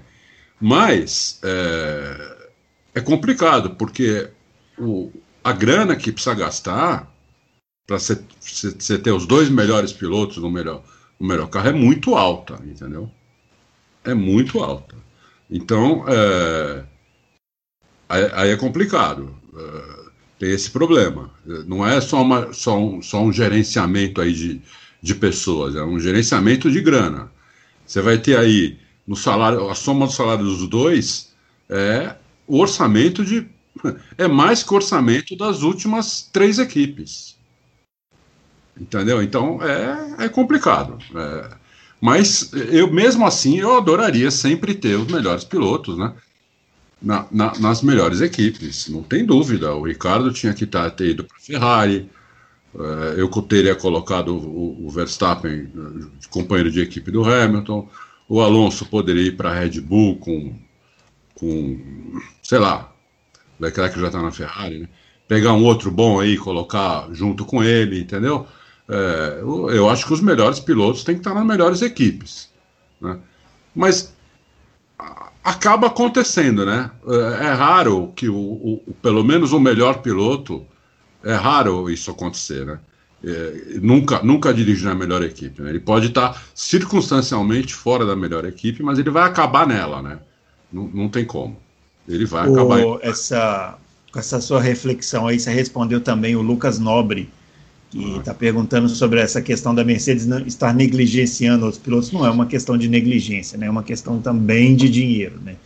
O Ditus está perguntando, ó, levando em consideração que geralmente o Bottas é mais rápido em retas em relação ao Hamilton, quem deve perder mais tempo em uma volta lançada se houver o banimento do modo festa? Ih, voltou o modo festa. Querem deixar não, porque quero, o modo. É, pois é, deixa. É porque eu quero. Eu tô incomodado que não tive direito de resposta, mas eu tô confiando em você. Não, tem várias você, perguntas você... sobre modo festa. Eu vou pegar essa aqui e passar lá para baixo. Ah, que nós vamos isso. falar só de modo faça festa seu, daqui Faça o seu controle aí, vai lá. Isso aí, vamos lá. O, vamos falar da Red Bull agora. Uma coisa que me chamou a atenção aqui nas perguntas sobre a Red Bull é que pouca gente está falando do Max Verstappen, muita gente está falando do álbum, que mais ou menos nessa linha do que o Adalto já tinha comentado aqui, é, da diferença, né? Entre o álbum e o Verstappen. E a primeira pergunta é para você, viu, Adalto? Já direta. Essa vai para o grande Adalto. Pergunta do Rio do Lima. Qual o problema de ser companheiro de equipe do Max Verstappen? O Gasly não conseguiu andar, o álbum parece pior nesse momento. Parece. Os dois foram, é, os dois foram e são cobaias da Red Bull, isso baseado no desempenho de ambos na Alpha Tauri e na ou Toro Rosso. Está dizendo que o cara na Toro Rosso anda muito e na Red Bull não anda nada. O problema de ser companheiro de equipe do Verstappen é que o Verstappen anda muito. Esse é o problema. Basicamente. Então você precisa ter um companheiro de equipe muito bom, excelente, top, entendeu? Os top já, já estão em outras equipes, é, é, a, a, não ser o Ricardo, que não está numa equipe top, né? Mas você tem lá o Leclerc, que está na Ferrari, já como, já como primeiro piloto, Hamilton está na Mercedes, o Alonso ninguém quer por causa do. do, do não, não pelo que ele guia, mas pelo, pelo humor dele, vamos dizer assim. É, Mas se colocasse o Alonso lá, em seis, sete corridas ele ia começar a dar um trabalho absurdo pro, pro, pro Verstappen. Agora, qualquer outro que você colocar lá, fora o Alonso, o Leclerc, o Hamilton, vai apanhar. Vai apanhar. Talvez apanhe de menos. Em vez de tomar meio segundo, sete décimos, como ele, como ele toma, ele está tomando de meio segundo a sete décimos. Talvez tome três, talvez tome dois. Você vê, o, o, o, o Bottas não toma nem dois do Hamilton. Né? É, na média, ele toma 140 é, centésimos. Ele não chega a dois décimos, o que ele toma do Hamilton em média. Né? E todo mundo acha que o Bottas é ruim, entendeu? Então, uh, se o Bottas é ruim, o Albon é o quê? É horrível? É, devia voltar para o kart? É, é complicado isso daí. Chutou. É bom que dá, dá uma chutada no balde, é maravilhosa. Ô, Fábio, para você continuar aí no tema álbum, o Romeu Silva Las Casas, ele quer saber se a gente acha que a Red Bull pode trazer o Huckenberg para o lugar do álbum no ano que vem. Ou esse ano. Hum, essa, essa é a minha. Ou esse Romeu, ano é a minha. Romeu Silva Las Casas, eu já fui advertido fora do ar aqui para entrar no modo pai bola de respostas. É, então vou responder bem rapidamente a sua pergunta. Eu acho que é excelente a ideia, seria eu aplaudiria, seria bom para a equipe, mas acho que não vai acontecer. Eles vão, eles vão se manter. Eles são, eu já chamei eles de reféns, né? Eles são reféns do próprio programa de pilotos. Eles não conseguem quebrar. Eles, eles acham que eles têm que justificar o investimento para acionistas e é uma pena. Mas o Huckenberg seria sem dúvida nenhuma uma opção de alto nível, até mesmo para ser um segundo piloto, se eles, se, se eles assim quiserem. É, seria um cara de alto nível para a equipe, sem dúvida nenhuma. E só para você complementar aí uma pergunta mais, é, mais técnica, ele, o Rafael Ferreira quer saber qual o percentual de culpa do álbum é, nesse baixo rendimento aí que ele está tendo na, na RBR. RBR, é, eu na Red é, Bull. Vem com essa coisa de televisão. É porque os caras escrevem RBR, não, foi Red Bull, Red Bull. Pagam muito caro pra gente falar isso, RBR. Red Bull. Isso, é. isso mesmo. Isso aí, pra não, pra não, omitir, não vamos omitir quem investe no automobilismo, como alguns fazem é. sobre interesses próprios, né? Colocando os próprios é. interesses à frente. Aliás, Mas, esse, esse, essa ah, coisa de RBR é muito curiosa, porque fala RBR, não fala Red Bull, mas fala Ferrari, fala Mercedes, fala É Pirelli, engraçado, né? É, engraçado, porque, não tem uma, não é porque quer, é porque quer tirar da, da empresa de energético o investimento. É, é direcionado, é, mal, é maldoso, é. é. maligno mesmo. Agora estão chamando a AlphaTauri como de A. AlphaTauri. Eu tô chamando de AlphaTauri. Não, ah, AlphaTauri tá mesmo. É. É. é. porque aparentemente você não pode comprar um AlphaTauri na prateleira do supermercado. Mas também não podia comprar um Toro Rosso, né? Então é muito estranho o critério. Nunca entendi muito bem. Mas vai lá. A AlphaTauri é uma loja de roupa, né? Então eles não sei se essa loja tem no Brasil. Talvez não tenha, ah, talvez não seja tem. É, é mas enfim, isso que até esqueci a pergunta. Ah, do álbum, a porcentagem do, do álbum. álbum. A porcentagem de culpa do álbum. Ah, a pergunta é dificílima, é ótima pergunta. É, é, é, uma, é uma questão muito de quem está lá dentro saber, porque o carro é difícil. Até que ponto o Verstappen está tirando desse carro muito difícil? Qual a porcentagem do Verstappen? Até que ponto é, é uma deficiência de um? Aonde está o meio termo da Red Bull? Porque tem um piloto puxando para cima e um piloto underachieving, né? Como é que se diz? É, é sub, sub com subperformance. É, então. É, eu, eu já disse que eu acho que os pilotos que a Red Bull tem no programa são, são muito medianos para baixo, tirando o Verstappen, evidentemente. Então você põe esse cara diante de um. De um se, se o Bottas com, sofre do lado do Hamilton, é, o cara que evoluiu muito, você imagina um que chegou na Fórmula 1 ano passado, que era para estar tá correndo na Fórmula E, que a própria Red Bull já tinha desprezado é, o cara é aniquilado, porque falta material humano para colocar do lado do, do, do, Verstappen. Tem toda a questão do carro ser difícil, tudo isso é ponderado. Até por isso acho que não vão trocar. Tem muita gente, nossa, vão trocar de novo. Não vão trocar. É, então, tudo isso ponderado, a questão do braço é, é clara. Kvyat, Gasly e, e, e Albon não, não, não, não, são no nível dos super pilotos lá na frente. Então, quando você põe um do lado do outro, fica escancarado. Fica. E é uma tipo, pena que o álbum. Eu adoraria colocar o Hulk também, como, como vocês deram a ideia. Seria divertidíssimo. Seria divertidíssimo. Não, não, foi o Romeu, Romeu Silva Lascado. Meu Deus, eu adoraria. Mas olha, ia tomar quatro décimos, cinco, entendeu? Ia tomar. É, isso tudo não sei, viu? Não sei. Ia tomar. Depois, depois, do terceiro, depois do terceiro lugar que ele fez, até a frente do Verstappen, né? Claro, carros, carros diferentes. É, eu não sei se tomaria tanto. Acho que ficaria atrás, também não, não, não questiono, mas eu não sei se tomaria isso tudo, não. Sei, é. Porque vai ser muito feio para o álbum encerrar a participação dele na Red Bull sem pegar nenhum pódiozinho, né? É o segundo melhor carro do grid, muito à frente do terceiro ainda, né? Muito atrás do primeiro, mas muito à frente do terceiro, né? Então Sim. Fica ruim, né? E o álbum, ele, o ritmo de corrida dele não é bom, mas ele, ele tem recurso, né? Você vê as brigas dele, a gente já falou aqui, as ultrapassagens, né? É, ele é ruim de volta lançada. Ele é um dos melhores. É. é. É, ele, ele, ele, é, muito ruim de volta lançada, né? Ele larga muito, sempre muito atrás do. do... É, e ritmo tá... de prova, né? Ritmo de prova também lançada, é muito fraco. É, o Ocon em volta lançada também tá um horror. É, é verdade. Bom, melhorar o... isso. Agora, é. você vê, olha, você vê, né, como, como, como são as coisas. Deixa eu dar um exemplozinho aqui que muita gente vai entender o que eu estou querendo dizer. tem que ser pai bom. As pessoas dão muito, querem pôr muito a culpa na equipe, que que valoriza um piloto e deixa o outro para trás. É verdade, isso acontece mesmo. Só que quando o Leclerc, o ano passado, chegou na Ferrari, o, o, o Matia Binotto repetia toda semana que ele estava lá para aprender, porque o primeiro piloto era o, o Vettel, o Vettel quer ganhar as corridas, o Vettel quer ganhar o campeonato, e o, e o Leclerc estava lá para aprender, né? E o Leclerc começou a cravar o Vettel de, de cara, de cara, segunda corrida. Já começou a cravar. A tomou... primeira, ele já, a primeira, ele já deram primeira. Começou a cravar, cravar, cravar, toda hora rádio para ele deixar o Vettel passar, rádio para ele não passar o Vettel. Teve um que ele desobedeceu, foi para cima e passou por cima, lá, em, lá no Bahrein. Depois ganhou corrida. O que aconteceu? Ele virou o primeiro piloto. E hoje, o Vettel sofre o que, o que todos os segundos pilotos da Ferrari sofreram. Então hoje o Vettel pare, é parece um pamonha na pista, parece um. É um Zé Mané perto do, do, do Leclerc. Que isso? Não, é, dá, dá, até pena, dá até pena.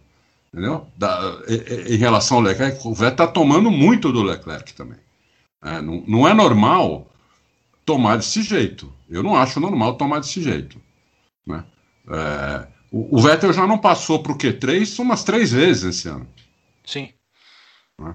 O, o, todo, todo mundo aplaudiu que o Vettel, o Vettel chegou, largou em décimo primeiro, chegou em sétimo. O Leclerc provavelmente chegaria em quinto ou quarto. Né, se não tivesse tido o problema da, da, da sei, né? do motor lá que travou. E, e, uma dessas posições que o, Leclerc, que o Vettel ganhou, inclusive, foi porque, o, porque um, um que estava na frente dele quebrou, que foi o Leclerc. Entendeu? Então, depende muito mais do piloto do que da equipe. Se o Bottas for para cima do Hamilton uma vez e a Mercedes mandar ele segurar duas vezes, a Mercedes mandar ele segurar três vezes, a Mercedes mandar. Na quarta vez não vai mandar segurar. Como aconteceu com a Ferrari. Como aconteceu com o Hamilton e o, e o, e o, e o Alonso que na primeira corrida o Hamilton já ia cravar o Alonso lá na Austrália e, a Mercedes, e, a Mercedes, e, e o Ron Dennis mandou o Hamilton parar para fazer mais uma parada que não precisava. Entendeu? Então, é, é, é, é, o piloto precisa se impor de alguma maneira, mesmo ele tendo, ele não tendo os privilégios do primeiro. Ele tem que se impor. Só que tem limites. Todo, todo mundo, todos nós somos, temos limitações, né? o limite de um é maior que o do outro, entendeu? Então, ah, não é por isso que o outro é ruim. Você pode ter um piloto muito bom e o outro excelente, né? Uh, você pode ter um bom e outro muito bom, mas não é, é por isso que o, o, o Rubinho sofreu aqui com o Schumacher quantos anos, fazendo todo mundo fazendo piada. Rubinho é um puta piloto, meu. Né? Tomou do Schumacher num tempão mas ele era um puta piloto. Quantas vezes ele teve que abrir passagem para o Schumacher? Schumacher pe pegava o acerto dele. Schumacher pegou o carro do Rubinho. Duas ou três vezes trocou o carro. Pegaram o número, pegaram o número, trocaram os números do banco. E não é que eu sei isso, todo mundo sabe. Isso foi, isso foi público, entendeu? Então, é, depende muito do piloto. Entendeu? Não acho que a equipe tenha a equipe tem, tem dose de, de culpa dela no começo, mas nenhuma equipe fica segurando o segundo piloto se ele toda hora com, começa a andar mais que o primeiro. Né? Muito Só bem. O, agradecendo aqui o Alberto Amorim, também perguntou sobre a Red Bull, o segundo carro, a gente já explicou aí. é, essa diferença. E vamos falar aqui da Racing Point, rapidinho. O Adalto, o Siegfried, ele está falando aqui que ele concorda com você. Se ele tivesse um filho e dinheiro para ter uma equipe de Fórmula 1, ele ia montar uma equipe para o filho dele correr. E falou que você está certíssimo, viu? Que o Fábio não sabe disso porque ele não é pai. Então, basicamente, está concordando com você. Vou ter que ter o direito de resposta depois. Queria, então. eu, queria eu nascer é, filho do Siegfried, porque, né, imagina, ah, né, poder ter uma, uma, coisa maravilhosa. Alguém quer comentar aí? é só comentário, ele não fez pergunta. Ah, eu fui citado, o, o, o, o, Siegfried, eu, eu, você sabe que eu me considero, Siegfried, chegando, eu me considero ainda um fora de, fora da, como é que, como é que se diz? Peixe meio fora d'água, né, porque o Auto Racing é um programa, um site de tantos e tantos anos, 20 anos, enfim, todo mundo é, acompanha aí o Adalto, acompanhava o programa O Loucos antes, quando tinha outra configuração. Então eu estou me apresentando para vocês ainda, Sigrid, eu considero isso. E, é, eu, inclusive, eu, já todo mundo já sabe que já sabe.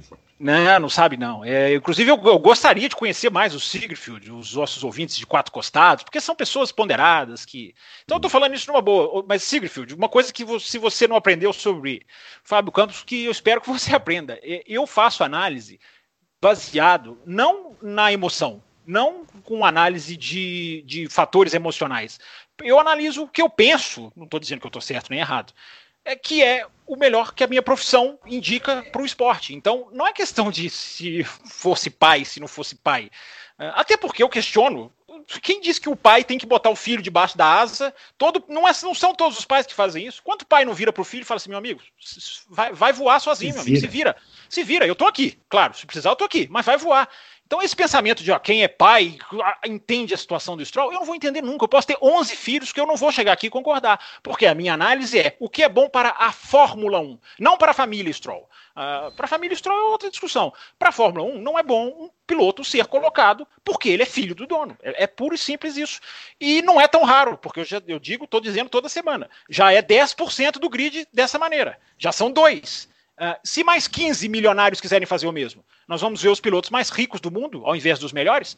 Por isso que eu não concordo, Sigrid Mas é um prazer receber suas mensagens e a gente vai se conhecendo ao longo do caminho. Não fiquem, não fiquem hum. achando, oh, mas não conheço ainda o Adalto. Não, não, tem gente que faz podcast comigo há 10 anos e ainda não me conhece profissionalmente.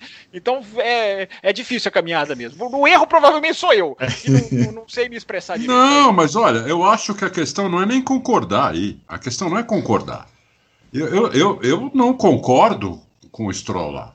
Mas o que, eu, o que eu digo é que eu aceito que é uma coisa da vida. Eu aceito que são. Sim, tem coisas na vida que são assim. E eu aceito isso como uma delas, entendeu?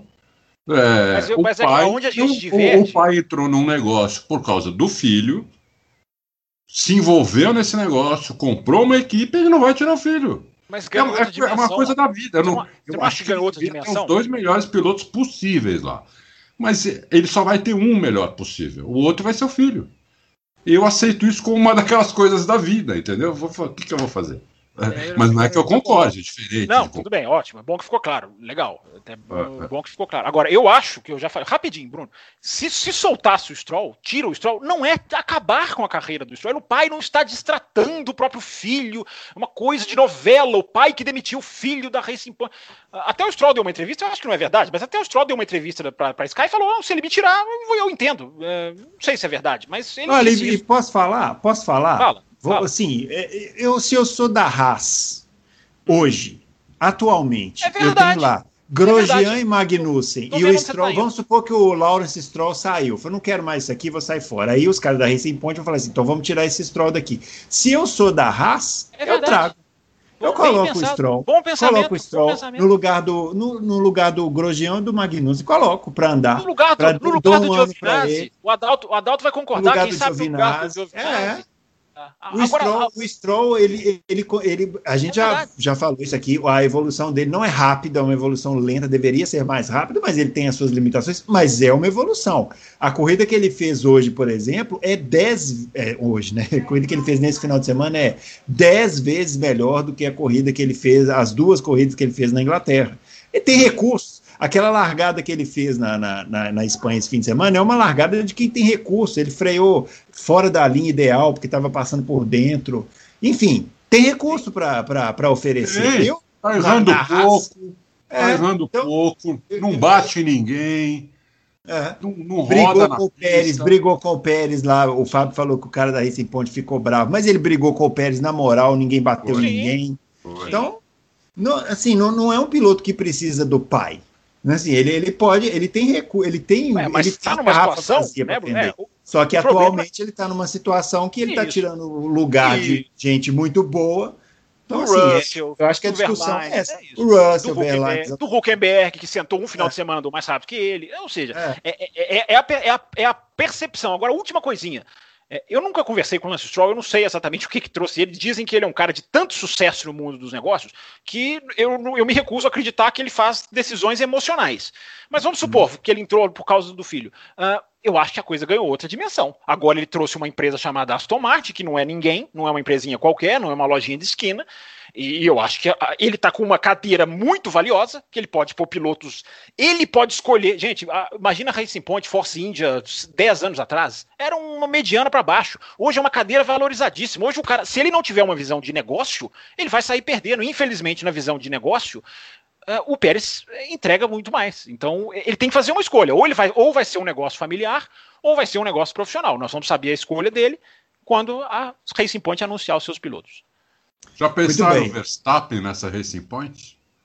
É, andava muito também, né? Seria é. muito legal. O Bo... Não, gente, o Russell, vocês falam do Russell toda hora, os ouvintes perguntam. Era a cadeira ideal, já falei isso aqui. Era a cadeira ideal pro Russell. Carro rápido, companheiro de equipe que vai desafiar, é, vai andar na frente, vai trabalhar com acerto da Mercedes, porque o carro é uma Mercedes é, é escancarado. Não pode, o filho do dono não pode atravancar. Não é nada contra o Stroll, é contra a situação. A situação, para mim, é.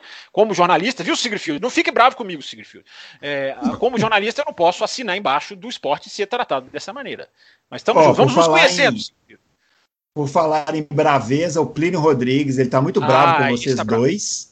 Eu quero deixar bem claro que ele disse que ele, ele, ele, ele disse que eu li a pergunta dele na semana passada e vocês dois nós... não responderam. Pois é, você leu é. a pergunta e nós não respondemos, eu não consigo é. imaginar isso. O que, que a gente fez? Pô, eu não lembro disso, mas hora? ele está dizendo, é. eu acredito. Então vamos na pergunta. O, ele, vamos lá, ele quer saber o seguinte: a Racing Point foi capaz de copiar a Mercedes, será que vai conseguir desenvolver esse carro para mantê-lo competitivo ou será uma Haas da vida? Vai, Adalto, falando em Haas aí. Não vai conseguir desenvolver que nem a Mercedes de jeito nenhum. Não vai. Pode ser que consiga desenvolver alguma coisa o carro, mas eu, eu, eu aposto que o carro termina o ano mais ou menos como começou. É, não, não, tem, não tem capacidade técnica para desenvolver o carro igual a Mercedes. Então, a Mercedes resolveu um problema de pneu de uma, em uma semana. Né? É, ela não sei se resolveu mesmo, inteiramente. É, pois é, o pneu era os é. mais duros, é uma outra pista. Será é. que resolveu mesmo? Então, a gente não sabe se resolveu inteiramente, mas que melhorou muito, melhorou. Porque a temperatura era altíssima também, né? Mas e... a força G é outra, né? Assim, a Silverstone é outra exigência, né? Com a borracha, né? Apesar de que Sim. Barcelona também é alta, né? Sim, eu não estou convencido, eu só estou querendo dizer isso. Eu não estou convencido de que. Como eu falei que depois de Silverstone, a Red Bull não me convenceu de ser o super carro no calor, é, eu não estou convencido, mas a gente não vai ver essa situação exatamente igual, talvez, mais esse ano, por causa das pistas que tem aí também, é, né? É. Ah, e também a tendência agora também é começar a esfriar lá, né? É, ainda vamos pegar uma Bélgica Bom, em agosto, que eu, que eu posso garantir que não é moleza. É, Eu acho que a parte fria vai ser mais. Ainda vai, vai ainda vai demorar um tempinho para chegar, ali para outubro, né? É. Vamos lá, passar para Ferrari aqui também. Costuma Vai dar bastante. Vambora. É, mas vamos tentar. O pessoal está tá ouriçado com a Ferrari? É? é, tem duas perguntas aqui. O Carlos Márcio está perguntando se o grau de desrespeito da Ferrari com o Vettel no tratamento, nesses rádios, nas atitudes, e toda a situação se compara com o processo de demissão do Prost em 91. Vai lá, Fábio. Boa lembrança, hein? Vamos lá, pai bola. É, eu acho o seguinte: há um, eu, não, tô, eu não, não acho que a Ferrari esteja prejudicando o Vettel deliberadamente. É, eu, eu, não, eu não, não, não tenho elementos que me comprovam. O que eu estou vendo e lendo é um desencontro de estratégia, um desencontro de diálogo, que é claro e evidente. É, vai fazer essa estratégia? Não vou. Ah, fica mais na pista. Ah, mas eu te falei para não ficar. Há uma má vontade. Acho que o resumo é esse, Bruno, para ir no pai bola. Há uma má vontade de um com o outro é, provavelmente. É, não dá para um cara fazer 29 voltas com o pneu médio e 36 com o pneu macio. É, é houve, tudo bem, existe-se a, a, chance de se mudar de estratégia durante. Agora, eu, nesse ponto, eu acho que o Vettel, os rádios comprovam que ele não está errado. Ele perguntou para o engenheiro.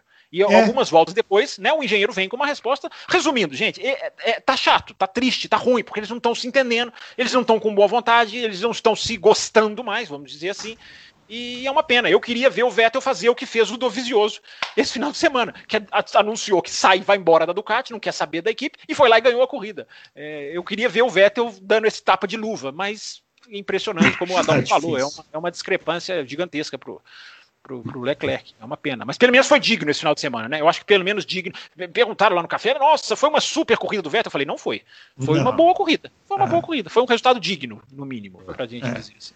Pro não, carro que tem. Né? Sexta-feira, o engenheiro falou 20 vezes com o Vettel durante os treinos livres, ele não respondeu nenhuma. É, eles estão descompassados, né? Eles é, estão completamente descompassados. Aí no domingo, não sei se vocês lembram, Teve uma hora que o engenheiro falou: você que escolhe, você prefere parar para trocar ou quer, quer até o final com esse pneu? Sim, ele é essa que eu falei, né? É que antes, antes ele pergunta qual ritmo você quer que eu faça. Aí ah. o engenheiro só fala, ok, understood. Aí algumas voltas depois o engenheiro vem, você poderia ficar mais, você poderia ir até o, você quer ir até o final? Aí o Vettel fica bravo, ele falou, por que você não me falou isso a três? Porque o cara destruiu o pneu três, quatro voltas, faz toda a diferença, né? Pra, pra, pra, pra, pra tomar essa decisão depois. Se ele toma essa decisão antes, ele já trata o pneu de outra maneira. É, é, eles estão descompassados, né? Adalto, última pergunta aqui sobre a Ferrari, Daniel Oliveira. É, sobre o Leclerc admitir que, ter pilot, que pilotou por duas voltas sem o cinto de segurança. Se isso não. Ele acha que foi muito irresponsável, se isso não era passível de punição. Não, duas voltas não. Ele volta para o boxe sem o cinto. Ele né, volta para o boxe. É, é pro... foram duas voltas. Aí seria irresponsabilidade total. Então, é, isso? É. isso eu acho que era passível de punição, entendeu? O que não era passível de punição era o, o, o mexicano ser, ser, ser, punido lá, porque o Hamilton chegou nele ali na chicane. Não dava para ele abrir. Mas o, o, Leclerc andar sem cinto de segurança, é, mesmo que seja um, um, trecho pequeno, eu acho que isso é passível de punição. Eu acho que ele deveria ter punido. Mas também nada demais. Isso não não alterou nada. Graças não alterou a, Deus, a cotação do dólar. É, graças a Deus não teve nenhum acidente, nada, mas se tivesse algum acidente. É que eu acho que ele soltou o é. cinto porque ele ia abandonar, né? É. E aí teve uma. Até isso a Ferrari está meio descompassada, porque aí ele, ele perguntou se era para ligar o carro ou não, aí a equipe demorou para responder, aí nessa hora ele deve ter batido no cinto e aí Isso depois é... falaram, ah, liga o carro. Isso é impressionante, né, Bruno? Hoje o piloto liga o carro de Fórmula 1 de dentro, ele sozinho é, liga o carro. É, Uma coisa impensada é. anos atrás, é. hoje o cara liga o carro. Na, na, eletricidade, usando a parte elétrica, o cara consegue ligar o carro. Impressionante. É verdade. O, pergunta sobre a Renault, que é o, o acidente entre o Magnussen e o Ocon, na, o Rodrigo Araújo Silva. Na opinião de vocês, quem foi culpado? Eu achei esse acidente, vou dar minha opinião aqui antes de passar a palavra para o Fábio aqui. É, para mim, se colocasse uma música dos Trapalhões, ficaria assim, perfeito o acidente. Mas você, né? eu te Porque conheço, você colocaria essa música em várias situações. Faria, é, faria, com certeza. Porque para mim é um acidente de dois desastrados, né? Um deixou o outro passar, aí o outro desistiu da volta, tirou o pé, trouxe o carro para meio da pista, aí o outro estava olhando para o retrovisor, não viu, foi no muro. Mas vai você respondeu. Eu estava vendo a imagem na câmera on board, eu tive que ver três, quatro vezes para perceber. É, ele olha no retrovisor, o Ocon, então ele não percebe que o Magnussen vai, vai, vai desacelerar tanto. E na hora, que você, na hora que ele volta a cabeça, você vê que ele toma um susto, né? Que ele vira no susto. É, então, é, ele... ele errou, o Ocon errou, não prestou atenção. É uma coisa é. de corrida, não tem que punir, não tem que prender é. o cara na cadeia na Espanha. É, e o Magnussen, é, o Magnussen tentou tirar, né? Ele, ele viu, ele viu que ele, ele jogou o carro pro meio da pista. Quando ele viu que o Ocon vinha para cima, ele tentou tirar, mas aí já era tarde. É, isso eu não vi. Eu vi o Magnussen só desacelerando. Assim, eu não, é, não na isso. câmera do, do carro do Magnussen dá para ver que ele tenta tirar, mas não já hum. era tarde. É, mas foi, um, foi uma desconcentração, é, enfim. É, acontece. Acontece nas melhores famílias. Vamos falar da proibição do modo festa, então. então. Ah, finalmente chegou a hora do direito de resposta. Chegou a hora. Estamos respeitando a velocidade do que ditada pelo eu vou, Eu vou te dar o, o, direito de resposta fazendo uma pergunta do Marcelo BP.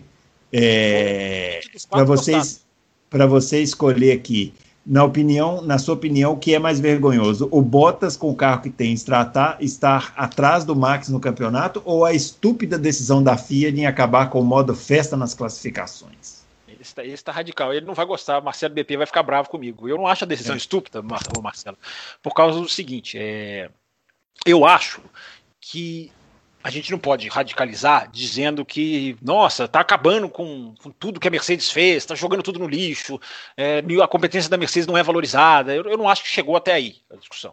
É, eu acho que há uma, uma mudança. O, o, o, o modo festa ele amplia as diferenças entre as equipes. Ele amplia, porque quem tem o melhor motor, automaticamente vai ter o melhor modo de giros. Quem tem o segundo, vai ter o segundo. Quem tem o terceiro, e quem tem o último motor não vai ter. É... Aí alguém vai dizer, poxa, mas é uma injustiça com a Mercedes. Eu... Sim, é uma injustiça. Pode ser, sim, considerado uma injustiça com a Mercedes. Com os engenheiros, não com os pilotos. Porque é por isso que eu gosto da medida. Porque a medida traz para o lado do braço, traz para o lado da condução, traz para o lado humano. Por isso que eu aplaudo a medida. Porque é, hoje a gente vê uh, a tecnologia chegou num ponto que ela decide. Decide. Nós vivemos uma era em que nós andamos com microcomputadores, supercomputadores no nosso bolso. A gente vive na era dos super terabytes de dados. Não era nos anos 80, nos anos 90, talvez desse para conviver. Nem dava lá atrás. Porque se não proíbem a suspensão ativa, o que, que seria o kart de Fórmula 1 hoje? Se a Fórmula 1 nunca tivesse é, é, é, é, proibido nenhum, nenhum tipo de artefato tecnológico. Infelizmente, gente, eu acho que a gente tem que fazer essa escolha. Ou solta a tecnologia e deixa o esporte morrendo, ou tem que cortar na carne. E, e o que aconteceu foi isso. Tem, alguém tem que sair prejudicado. Se, se o pensamento for só de justiça, não vai mudar regra nenhuma, não. Porque essa aqui, a Red Bull, essa regra aqui, a Red Bull faz bem. Hum, vamos cortar. Hum, essa daqui, a Mercedes está melhor você tem que cortar na carne, se você estiver mirando um esporte melhor. E é por isso que eu gosto da, da mudança, porque ela mira um esporte melhor. Ela vai resolver tudo? Não vai. Ela, ela provavelmente não resolve nem, na, nem na, na Bélgica, se antes da Bélgica ela for implementada. Mas ela é um passo na direção de um esporte mais disputado por seres humanos com onde o braço conta mais. Claro que eu vou eu estou tentando amortecer os radicais. É claro que a tecnologia continua pesando, é claro que quem tem o melhor equipamento vai ganhar. Não estou dizendo que essas coisas vão ser subvertidas, mas é preciso se trabalhar na direção de um esporte em que o braço faça mais a diferença. Porque hoje, se você soltar, nós não temos um campeonato mundial de pilotos, nós passamos a ter um campeonato mundial de engenheiros.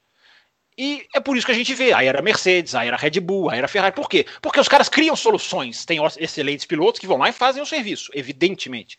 Mas o cara acha uma solução, o cara acha uma, uma, uma coisa do motor e a Mercedes passeia por anos e anos. Então por que não evitar isso?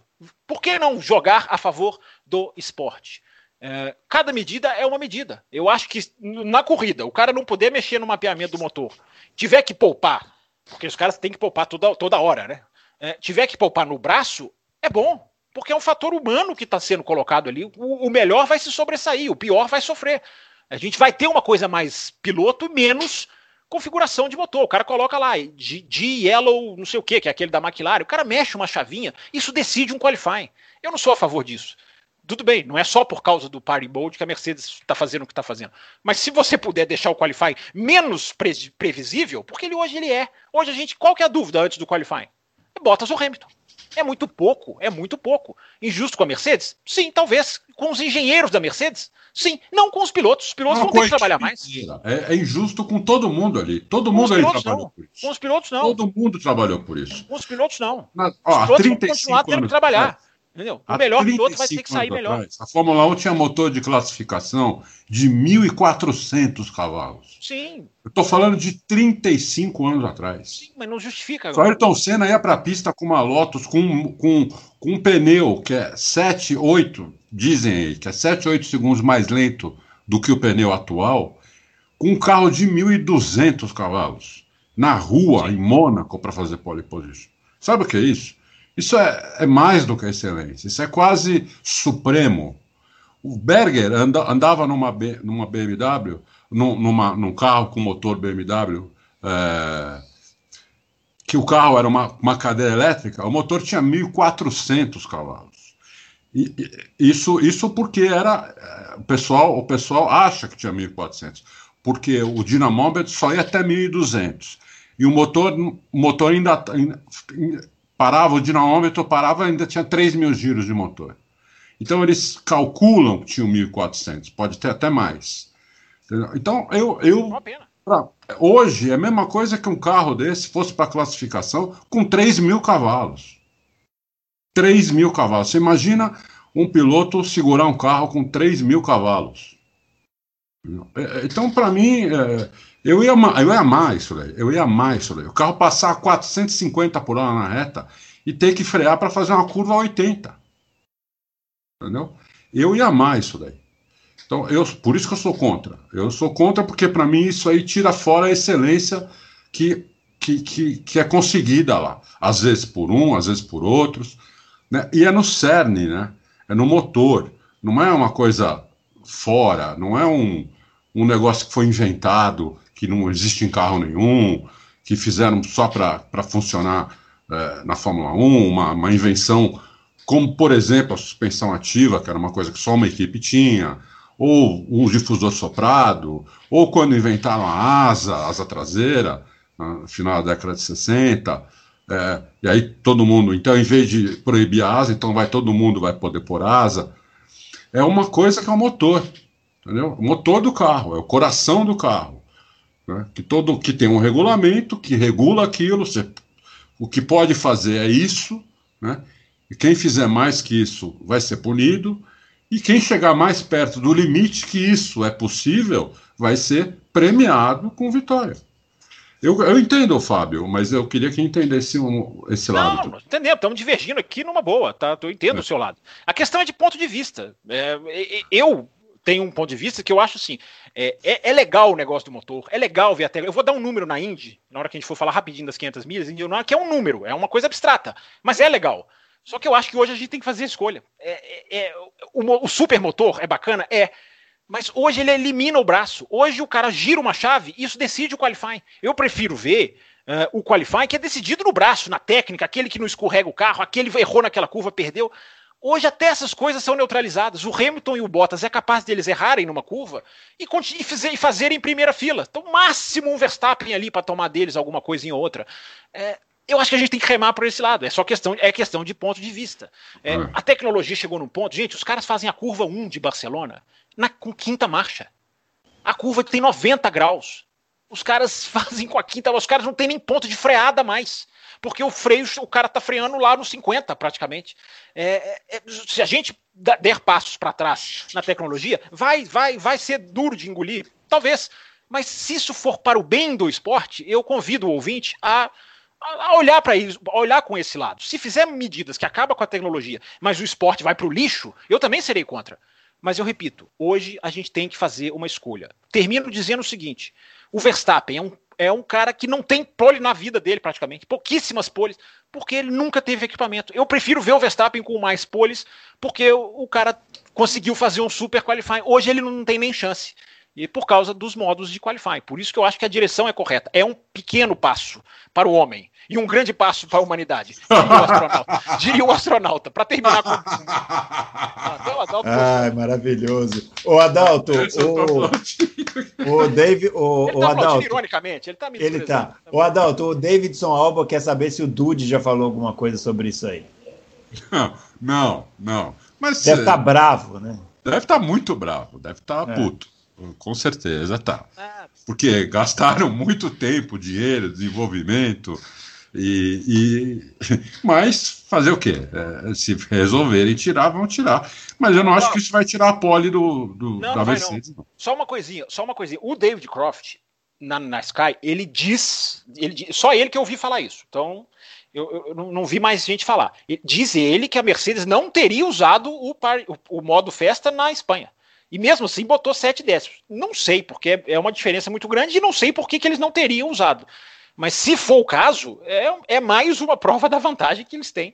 Oh, eu, eu, também eu, acho que eles não vão ser tão, Eu acho o seguinte: esse carro da Mercedes é tão melhor, é tão melhor, que eu acho que o que a Red Bull fez em, em Silverstone. O Fábio Campos ele vai saber disso que eu vou falar agora. Diz que o, o dizem que o time do Flamengo, quando tinha o Zico, o pessoal ia jogar no, no Maracanã, eles ficavam no 0 a 0 porque se fizesse um gol, tomava oito de volta. eu acho que a Mercedes, eu acho que o que aconteceu foi mais ou menos isso. A Mercedes, eh, a Red Bull despertou na Mercedes uma fúria que agora nós só vamos ver Mercedes até o final do ano, porque o carro é tão melhor que não, não, tem, não, tem, não tem chance para ninguém. É, é, eu, eu fiquei muito impressionado com o, o modo como o Hamilton é, conduziu essa corrida em Barcelona. Assim, o jeito que ele ia, voltava, tirava, era, era uma superioridade absurda contra o Verstappen, que né, não é nenhum, nenhum bobo. O, só para a gente continuar nesse tema ainda, o Danilo Duarte ele quer saber o seguinte: se essa proibição do modo festa foi com a intenção de diminuir a vantagem da Mercedes ou é para não ficar feio para a Ferrari? Teoria dele aí. Para diminuir a vantagem tem, da Mercedes. Tem gente falando que a Ferrari não tem modo de. Não de, tem. O, o, festa, o né? Kimi falou. O Kimi, Kimi falou, falou, que não tem. É. É, o, Kimi, o Kimi falou, Mas, o Kimi é. falou, o Kimi é uma, uma, fonte confiável. Eu ia questionar essa informação, porque é. não ter, não, foi... não ter o, o, tal modo festa é uma deficiência técnica até o, até o Grande Prêmio da Espanha, né? O, jeito que o Kimi falou foi um jeito bem Kimi, né? Porque o repórter perguntou para ele o que ele achava dessa proibição, ele falou assim: para mim não faz a menor diferença, nós não temos esse modo. É. Agora, tem uma coisa também, né? É. Tem, já teve muito na Fórmula 1. A, a, equipe cliente não recebe, não recebe a liberação do modo festa como a equipe principal. Isso também é um ponto positivo. É, pode ser, pode ser. Você vai passar é. o motor agora e vai todo mundo correr com o motor mais, mais igual. Não, mas ano passado ele tinha. É, eles mudaram, essa, é, eles mudaram essa regra recentemente. É. É. Ó, a pergunta que a gente tinha começado a fazer lá em cima, o Ditos, é, levando em consideração que geralmente o Bottas é mais rápido em retas em relação ao Hamilton, quem deve perder mais tempo em volta lançada se houver o banimento do modo festa? Adalto, você que é um tarado por essas, essas gráficos de head, velocidade. Esse aí adora uma volta mais rápida. É, uma, uma, o não, Bottas um é mais rápido trap. que o Hamilton o, em reta? É, eu, em eu, nunca vi falar disso. Eu nunca vi falar, disso. falar disso também. Não, é o seguinte, é, eles têm um, eles, o carro, o acerto deles é muito parecido, mas não é exatamente igual. Então, o, o, Hamilton vai com um pouquinho mais de downforce do que o Bottas. Então, o Bottas sempre... fica mais rápido de reta. Isso é uma... Mas isso é uma, é uma regra todo final de semana? É assim, independente não, da é pista? É, não, é, não é todo, não é, não é em todas as pistas. Mas em, na maioria das pistas, o Hamilton vai com um pouquinho mais de downforce do que o, do que o Bottas. Pouca coisa. Então, é por isso que Sobre o modo fé, só tem uma coisa a dizer aqui, é, o que o Dude já tinha me falado, antes desse problema. Ele tinha me falado que a, a, o, na, em corrida eles tinham, eles tinham cerca de 20 cavalos a mais que a Honda e na classificação 30. Aumentava essa diferença de 20 para 30. Então, se a, é, ou seja, eles, tinham, eles ganhavam 10 cavalos a mais do que a Honda ganhava. A Honda também tem modo de classificação. Né? Até a Renault tem. O Ricardo foi absolutamente contra banir isso daí, né? Uh, o, e o Gasly também. porque, dois, ele pra, porque ele já é piloto Mercedes. O Ricardo já, já é de Mercedes no ano que vem, né? E o Gasly também contra. Ele falou absurdo, absurdo, porque eu quero tirar tudo do carro na, na volta de, de classificação e eu não vou mais poder fazer isso. Então o Honda também tem. Quem não tem é só a Ferrari. Que o Kimi também Vamos dedou. Lá. Porque se o Kimi fica na dele, ninguém ia saber, né? É isso, é isso. É, é isso. É, mas é o Kimi, né? Ele nunca ia ficar. É, mas dele. o Kimi também é. O Kimi também, assim, ele responde para acabar a entrevista às vezes, né? É, é pode ser. Pode ser. O Davi, o Davi Santos está perguntando sobre esses acontecimentos que envolvem a decisão da, da FIA a UP da Ferrari, proibição da Racing Point em relação aos freios, proibição de modo festa, não pode repercutir a médio prazo de forma negativa na audiência. Fábio. Qual, qual decisão, Bruno?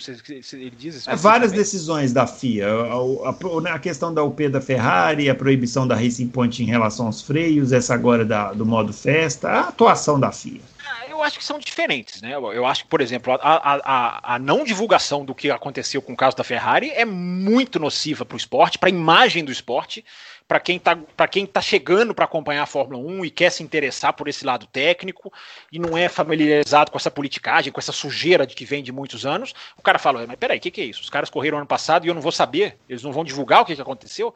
É, isso para mim é muito nocivo para o esporte. É, a questão do freio da Racing Point é a questão do carro inteiro. A Fórmula 1 vai ter que se discutir. A gente vai acabar fazendo um programa especial sobre isso um dia, porque a Fórmula 1 tem que discutir se ela vai liberar o carro ser copiado ou não. O freio foi só um elemento que a Renault usou. O carro é o carro da Mercedes. É, e a outra que ela coloca aí, essa da. Essa da é o modo essa, festa. Nessa do modo festa, vamos ver o resultado disso. Eu acho que a medida é na direção correta, porque deixa a Fórmula 1 mais humana, que a gente acabou de discutir aqui amplamente. É, eu não acho que ela espanta ninguém. Eu acho que é, o resultado dela é de longo prazo, médio para longo, mas eu não acho que ela é uma medida que, que, que, seja tão nociva como. Olha aqui, nós investigamos o motor da Ferrari e não vamos dizer para ninguém porque a Ferrari não deixou a gente dizer. E isso, para mim, é, é, é, é, é publicidade bem, bem negativa. Negativa. O Drácula está perguntando sobre a questão do modo festa também em relação a Mercedes, Ferrari, é mais ou menos o que a gente já tinha falado.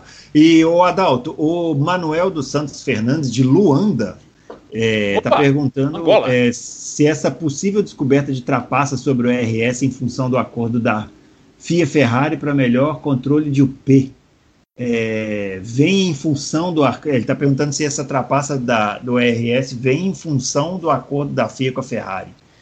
Então, ótima pergunta. Eu não sei. É, o acordo com a FIA, da FIA Ferrari, pelo que todo mundo sabe, não é mais segredo, a Ferrari conseguia burlar o, o sensor lá de, de fluxo de combustível, né? Isso, isso. Não tem muito a ver com o ERS. Hoje, é, esse problema do ERS surgiu hoje, é, que eles estão o MGUK, que ele é, o MGUK ele é tem o MGUK e o MGUH. O MGUK é, de, é o de freada, né? Isso. Ele só pode é, produzir até 163 cavalos. Ele é limitado nisso. Então, não pode passar disso. O MGUH, que é aquele que fica entre a, entre, entre a turbina e o compressor, aquele lá não tem limite. O que a, o que a FIA, é, o que alguém dedou para a FIA, o que a FIA está indo atrás é, ela acha que algum, algum motor, algum desses motores, está produzindo mais do que os 163 cavalos permitidos pelo MGUK. Então, ela pediu um monte de documento para as quatro fabricantes e se os documentos não não uh, satisfizerem a FIA, eles vão eles vão mandar os caras analisar os carros é, fisicamente e medir a potência, medir tudo. Então, mas não se sabe quem, se algum desses, se, se tem alguém burlando, se não tem, se tiver, quem é que está burlando. Parece que não se sabe isso aí, pelo menos não saiu nada sempre, em relação a isso. É sempre uma luta de gato e rato, né? Um correndo atrás do outro. É, é. É isso. Muito bem. Vamos falar então da vitória do Drogovic na Fórmula 2, Adalto. Você acabou de assistir a corrida aí, né? Ganhou a segunda corrida. O Rato do Indoor. Grande é, rato. De novo, rato. Ele, de Duas novo, perguntas dele. Vai ter ouvinte. Se você deixou algum ouvinte sem ler, hoje eles vão ficar bravos com você. É, o, ele está perguntando se o Drogovic está surpreendendo nesse ou esse nível de pilotagem já era esperado. Não, está surpreendendo. Eu vi a corrida inteira hoje com, com, com bastante calma parando, voltando. É, Opa, demorei quase eu, duas horas. Ver. Tá fazendo como eu. Baixou né? o Fábio Campos. Escrevendo. É. Assistiu é, tá fácil, né? tá no YouTube. Tá no, tá, aliás, tá no YouTube. Eu recomendo o pessoal assistir a segunda corrida. Eu assisti a primeira também, mas a primeira eu tava vendo ao vivo enquanto estava trabalhando, então vi super mal. Porque tinha que tirar o som, a prim mas é. a primeira foi uma loucura. O final da primeira corrida é um piloto ganhando posição de 3, 4 numa curva. É uma loucura. Então, mas eu vi ela muito mal. Eu, a hora que eu voltava. Por exemplo, hora, teve uma hora que o, o Drogovic estava em primeiro. Ou segundo, tinha feito a melhor volta, tudo. Eu falei, meu, vai.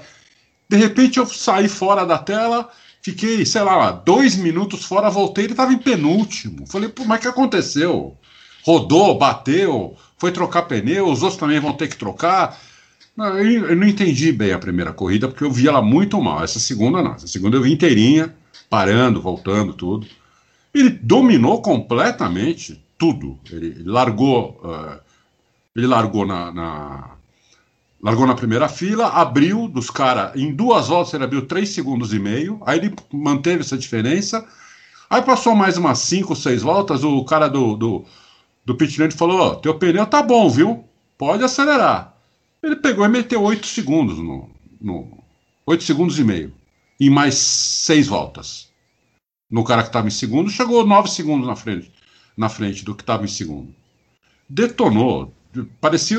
Ele fez mais ou menos o que o Hamilton fez na Fórmula 1, o Drogovic fez na segunda corrida da.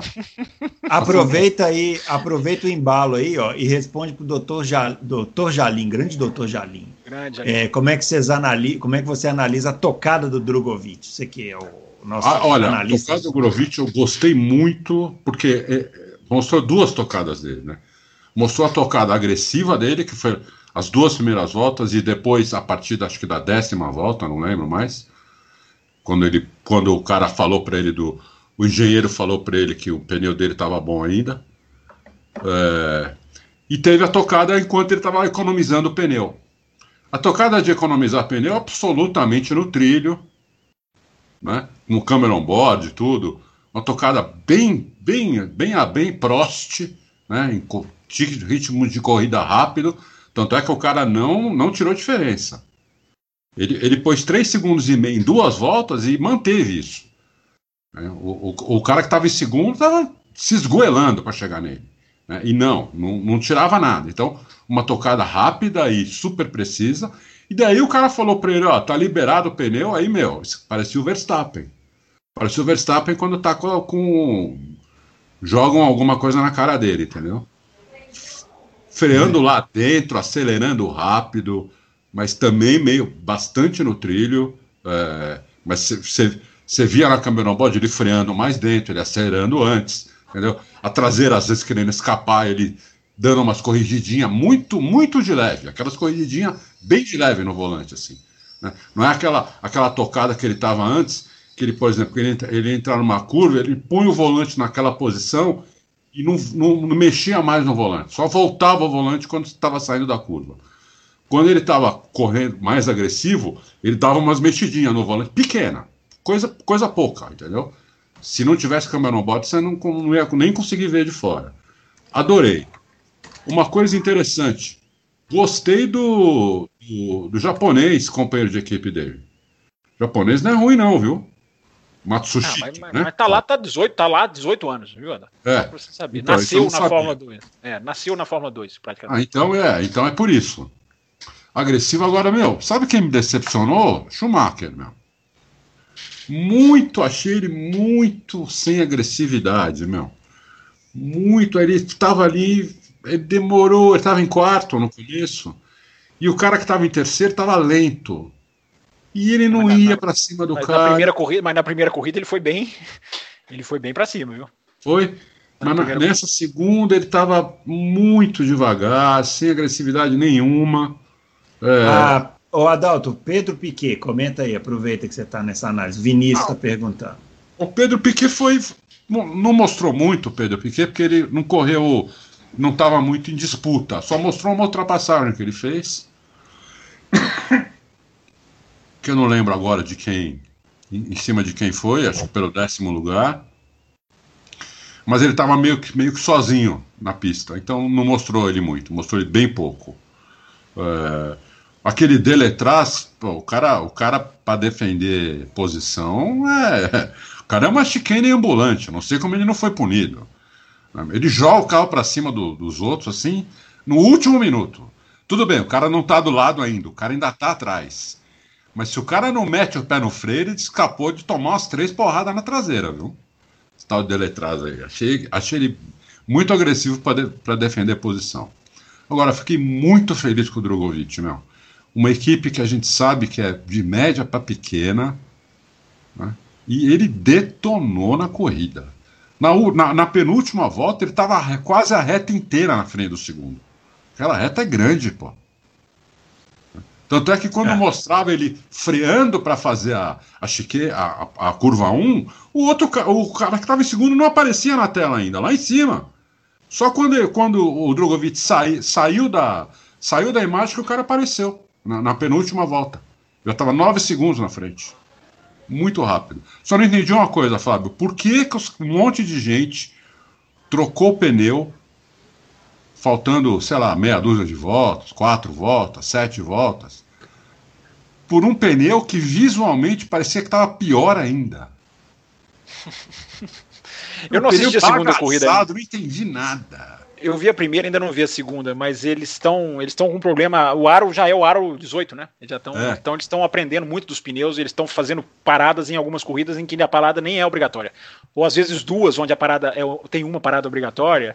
Enfim, é uma, boa, uma boa discussão para gente, a gente trazer depois. Mas eu, é essa corrida, como eu ainda não vi, eu assisti só a primeira por enquanto. Depois eu vou ver, quem sabe a gente traz a resposta aqui na semana que vem. O que, que pode pneu, ter acontecido? Pneu, olha, sem sacanagem, pneu no bagaço. Teve um que pôs um pneu vermelho que eu falei, meu, esse cara não vai dar duas voltas, vai estourar esse pneu. Meu, meu impressionante. isso eu achei bem curioso, nunca tinha visto isso. Muito bem, senhores, vamos, vamos aqui para o finalzinho. É, 500 milhas de Indianápolis, grid definido, corrida domingo, sem público, pole position do Marco Andretti, vejam vocês. É, uma surpresa, hein? Uma surpresa. O Alonso, né? Já vamos responder de cara, né? Todo mundo quer saber onde vai largar o Alonso. O Alonso vai largar em 26 os brasileiros, o Tony Canaan vai largar em 23 e o Hélio Castro Neves, 28 é, com a Penske, né? E agora, para começar aqui sobre as 500 milhas, uma pergunta do Léo, de 0 a 10. Quais as chances do Alonso vencer a Indy 500, Fábio Campos, depois o Adalto? Ah, não dá para dizer que ele não tem chance, né? Porque é Indianápolis. É, todo enfim, mundo é... tem, né? Agora. É, os 33 tem. É, agora é muito pequena. É muito pequena. É... A Honda está ganhando de 8 a 1 da Chevrolet. Na... No... Inclusive, nesse número é comprovado pelos, pelo Fast Nine, né? Os 9. Eu assisti tudo, assisti as horas e horas no sábado, assisti a classificação no domingo. Eu não sou igual a esses dois aqui, que não querem nem saber de classificação. Classificação é, não é coisa. Gente... É, eles não gostam de qualify, eu não sei o que, é que eles têm contra, mas o qualify foi muito, é, foi muito legal, foi muito interessante. As 500 milhas já começaram de uma maneira impressionante, antes mesmo da largada. Daqui a pouco eu falo rapidinho como é que foi a pole do Andretti. Mas enfim, oito rondas para um Chevrolet entre os top, os top 9, né, digamos assim. E todo mundo do Chevrolet está sofrendo. O New Garden, 13 terceiro, o Will Power, 22 segundo, Pagenot, 25 Pagenot ganhou o ano passado. É, é. Hélio, 28 enfim, é, é, ah, dá uma disparidade. que acho que larga em 16 não é? 13 terceiro, New Garden. Que eu, que eu citei aqui agora, no 13 terceiro. Então, Hum. Vai ser difícil, mas enfim, 500 milhas. Eu acho que a Chevrolet pode ter tem uma grande chance de fazer o que o Rossi fez para ganhar as 500 milhas de 2016. Vai ter que ir no modo de poupar, vai ter que tentar engolir uma parada a menos para tentar pular na frente no final, ver como é que vai ser a questão de bandeira amarela. Mas a Honda está com uma grande vantagem. A Andretti estava muito forte no sábado. Né? Ah, o grid foi definido pelos nove mais rápidos no domingo, mas no sábado o Andretti fechou com os quatro melhores tempos é, na classificação para os nove melhores para o domingo. Então foi, foi uma coisa é, é, é, avassaladora. Só que todo, não chegou no domingo, na hora do vamos ver, o Dixon voou. Aliás, o Dixon tinha voado, sabe? E a, a, classificação das 500 milhas é uma coisa quase Alfred Hitchcock, porque tem as duas linhas aí que se você alinha o carro numa linha que você não, não sacrifica o seu tempo, mas você tem que esperar todo mundo ir. Se você quer para a linha rápida, você ganha prioridade para entrar na pista, só que você perde o seu tempo. É, então isso aí faz com que a coisa vire um jogo de nervos e só que esse ano, infelizmente, 33 carros para 33 vagas. Então não teve É, não teve o drama. É, não teve aquele drama do quem pode ficar fora, o Alonso é. ano passado. Quatro voltas ainda? Quatro voltas, a média das quatro voltas, e isso é que foi, isso é que foi sensacional. Porque o Dixon fez, entrou na pista, fez lá é, 200, até anotei, 231.0, guardem esse número. 231.0 é, milhas por hora, a média do Dixon. Aí veio o Andretti na primeira volta, fez 231.8. Na segunda volta caiu para 231.1, ainda acima. Na terceira volta fez 230.7, já abaixo do Dixon. Ele precisava, ele só podia perder dois décimos. É, perdeu dois décimos na última volta. Larga, foi na pole 17 milésimos na frente do Dixon. Então as 500 milhas já começaram sensacionais, antes mesmo de entrarem na pista. Só dois dados assim, assustadores, tá, Bruno? O Alex Palou fez 386 quilômetros no final da reta, 386 quilômetros por hora. E o outro dado assustador, que eu espero que vocês não vejam no domingo, é a máscara do Hinchcliffe, que fez uma máscara anti-pandemia com a cara dele próprio. Então, é o nariz, é o nariz e a boca dele, só que ganhou uma outra proporção. Tá uma das o coisas mais assustadoras. É, tá uma coisa das mais assustadoras isso. que eu já vi na minha vida. Muito feio, assustador. mais do que os 386 km por hora que o Palu, Alex Palu registrou na reta. Alex Palu que foi pro top 9, Não, pro, pro, ó, pro Fast Nine. Essa, essa média de velocidade que o Fábio falou, 231, dá 300, então uma média de mais de 372 por hora, média. Média, é impressionante. Não é velocidade final, é média. É. E a velocidade final tão perto dos 400, para mim também é impressionante. E com aeroscreen, os carros com, com um peso maior, é. enfim, é, é, é, embora ele tenha um efeito aerodinâmico que provavelmente até ajude, mas, enfim, 500 milhas de Indianápolis, gente, domingo, se você gosta de corrida, não perca essa corrida, é né, Bruno? Imperdível. imperdível. É, sempre vale a pena, essa corrida tem algum, eu não sei o que, que, é, essa corrida tem alguma, ela tem alma, essa corrida, na hora que você está assistindo, você vê que ela tem alma, tem, é alguma coisa que eu não consigo explicar, essa corrida é diferente de tudo, vale a pena demais ver. É isso aí. O, agradecendo aqui, o Aura Drummer mandou pergunta. Ele quer saber o que aconteceu com as Penske, mas é mais ou menos isso que é, você falou aí, né? Do, apanharam, e o motor, motor, é, o motor Chevrolet está é. bem atrás. É, e o Igor Árabe também mandou pergunta sobre a Índia. A gente vai. Na próxima semana a gente fala mais de Fórmula Indy, porque o tempo está estourando. O temos que falar do, do acidente da MotoGP, né? Que pegou todo mundo aí, todo mundo ficou meio assustado, né? Entre o, o a, a o acidente entre, o Morbidelli, é, o Morbidelli e o Zarco. qual o outro? Zarco, que quase pegou o Vinhales e o, o Valentino. Valentino Rossi, né? É, que foi ali, não sei como que não pegou, deram muita sorte. É, deixa eu pegar a primeira pergunta aqui, ó.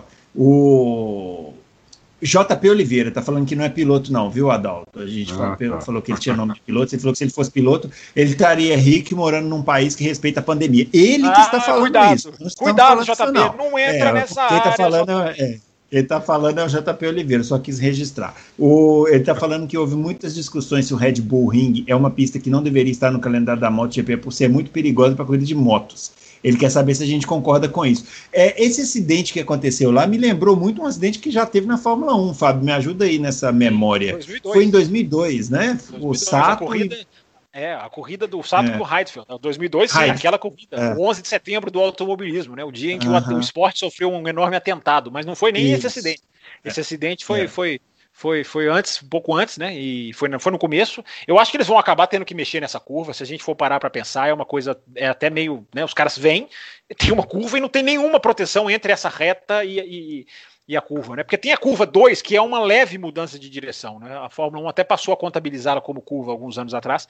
É uma curva fisicamente, para o carro de Fórmula 1 não tem muita diferença, mas o que aconteceu nas motos mostrou justamente isso, né? Agora é uma coisa de. É, eu repito, eu não analiso o automobilismo com olhos passionais, muito menos com olhos religiosos. Mas quem tem religião deve achar que foi. Eu, eu, eu entendo achar que foi é, é, alguma coisa sobrenatural, porque é impressionante como é que duas motos totalmente desgovernadas vêm cruzar a curva e passam uma entre o Valentino Rossi e o Vinhales, exatamente entre, uh, e a outra pula o Vinhales. E é uma coisa assim, eu assisti a, a, a, a câmera do Alex Rins, que estava atrás, a moto, a câmera na moto dele. A moto do. O, o, o Zarco é atropelado pelo Morbidelli. Só que a moto não quer nem saber. A moto fala assim: eu vou continuar. Se você não quer, se você não quer vir comigo, você fica. A moto segue reta.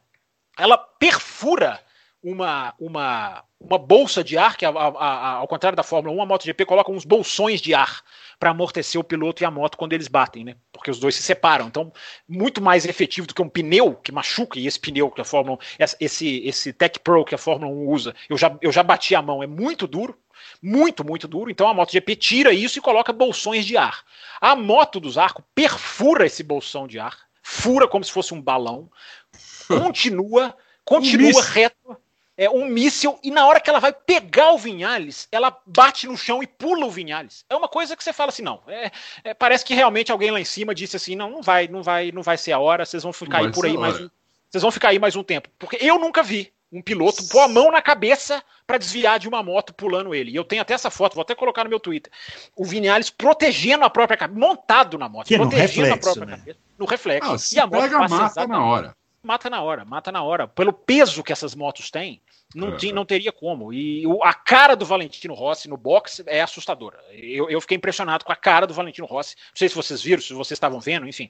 Ele, ele, quando ele volta pro box, ele tá com uma cara. Eu pensei assim, gente, esse cara vai abandonar. Ele vai abandonar hoje. Hoje ele fala: é, parei, deu, fiz tudo que eu tinha que fazer, não, não, não vem mais aqui.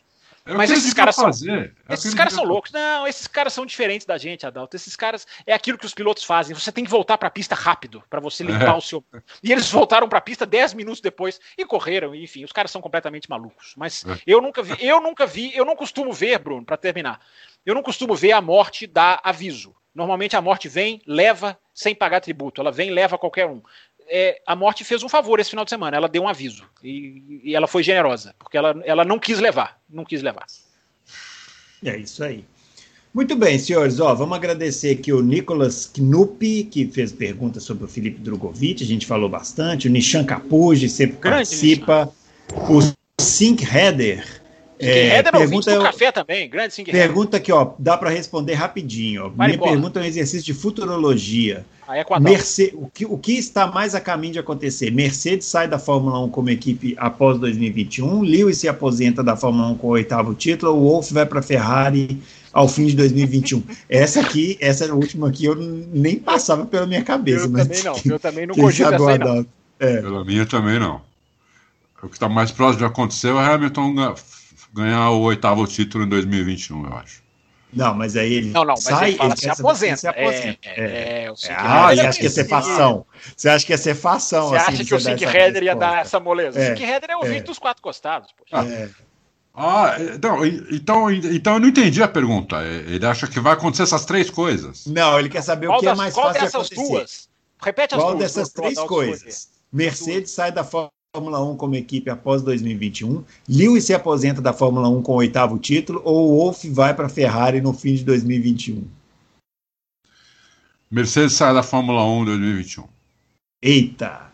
Eu acho que todo mundo estava com medo dele falar isso, hein? Agora se a, Mercedes, se a Mercedes sai, o Hamilton sai junto. Uma resposta eu é. acho que leva a outra. É, é verdade. Bom, ó. Mas olha, PH... eu não aposto, hein? É porque eu tinha três opções. Se eu, eu só tinha três opções. É que essa do Wolff na Ferrari, essa é muito. Essa daí é. Essa daí é brava, mas é, não acho que o Hamilton vai. que a Mercedes vai sair. Mas dessas três opções, eu, eu chuto essa. Muito bem. PHF1, rapidinho, Fábio. Vai ter GP da Turquia ou não?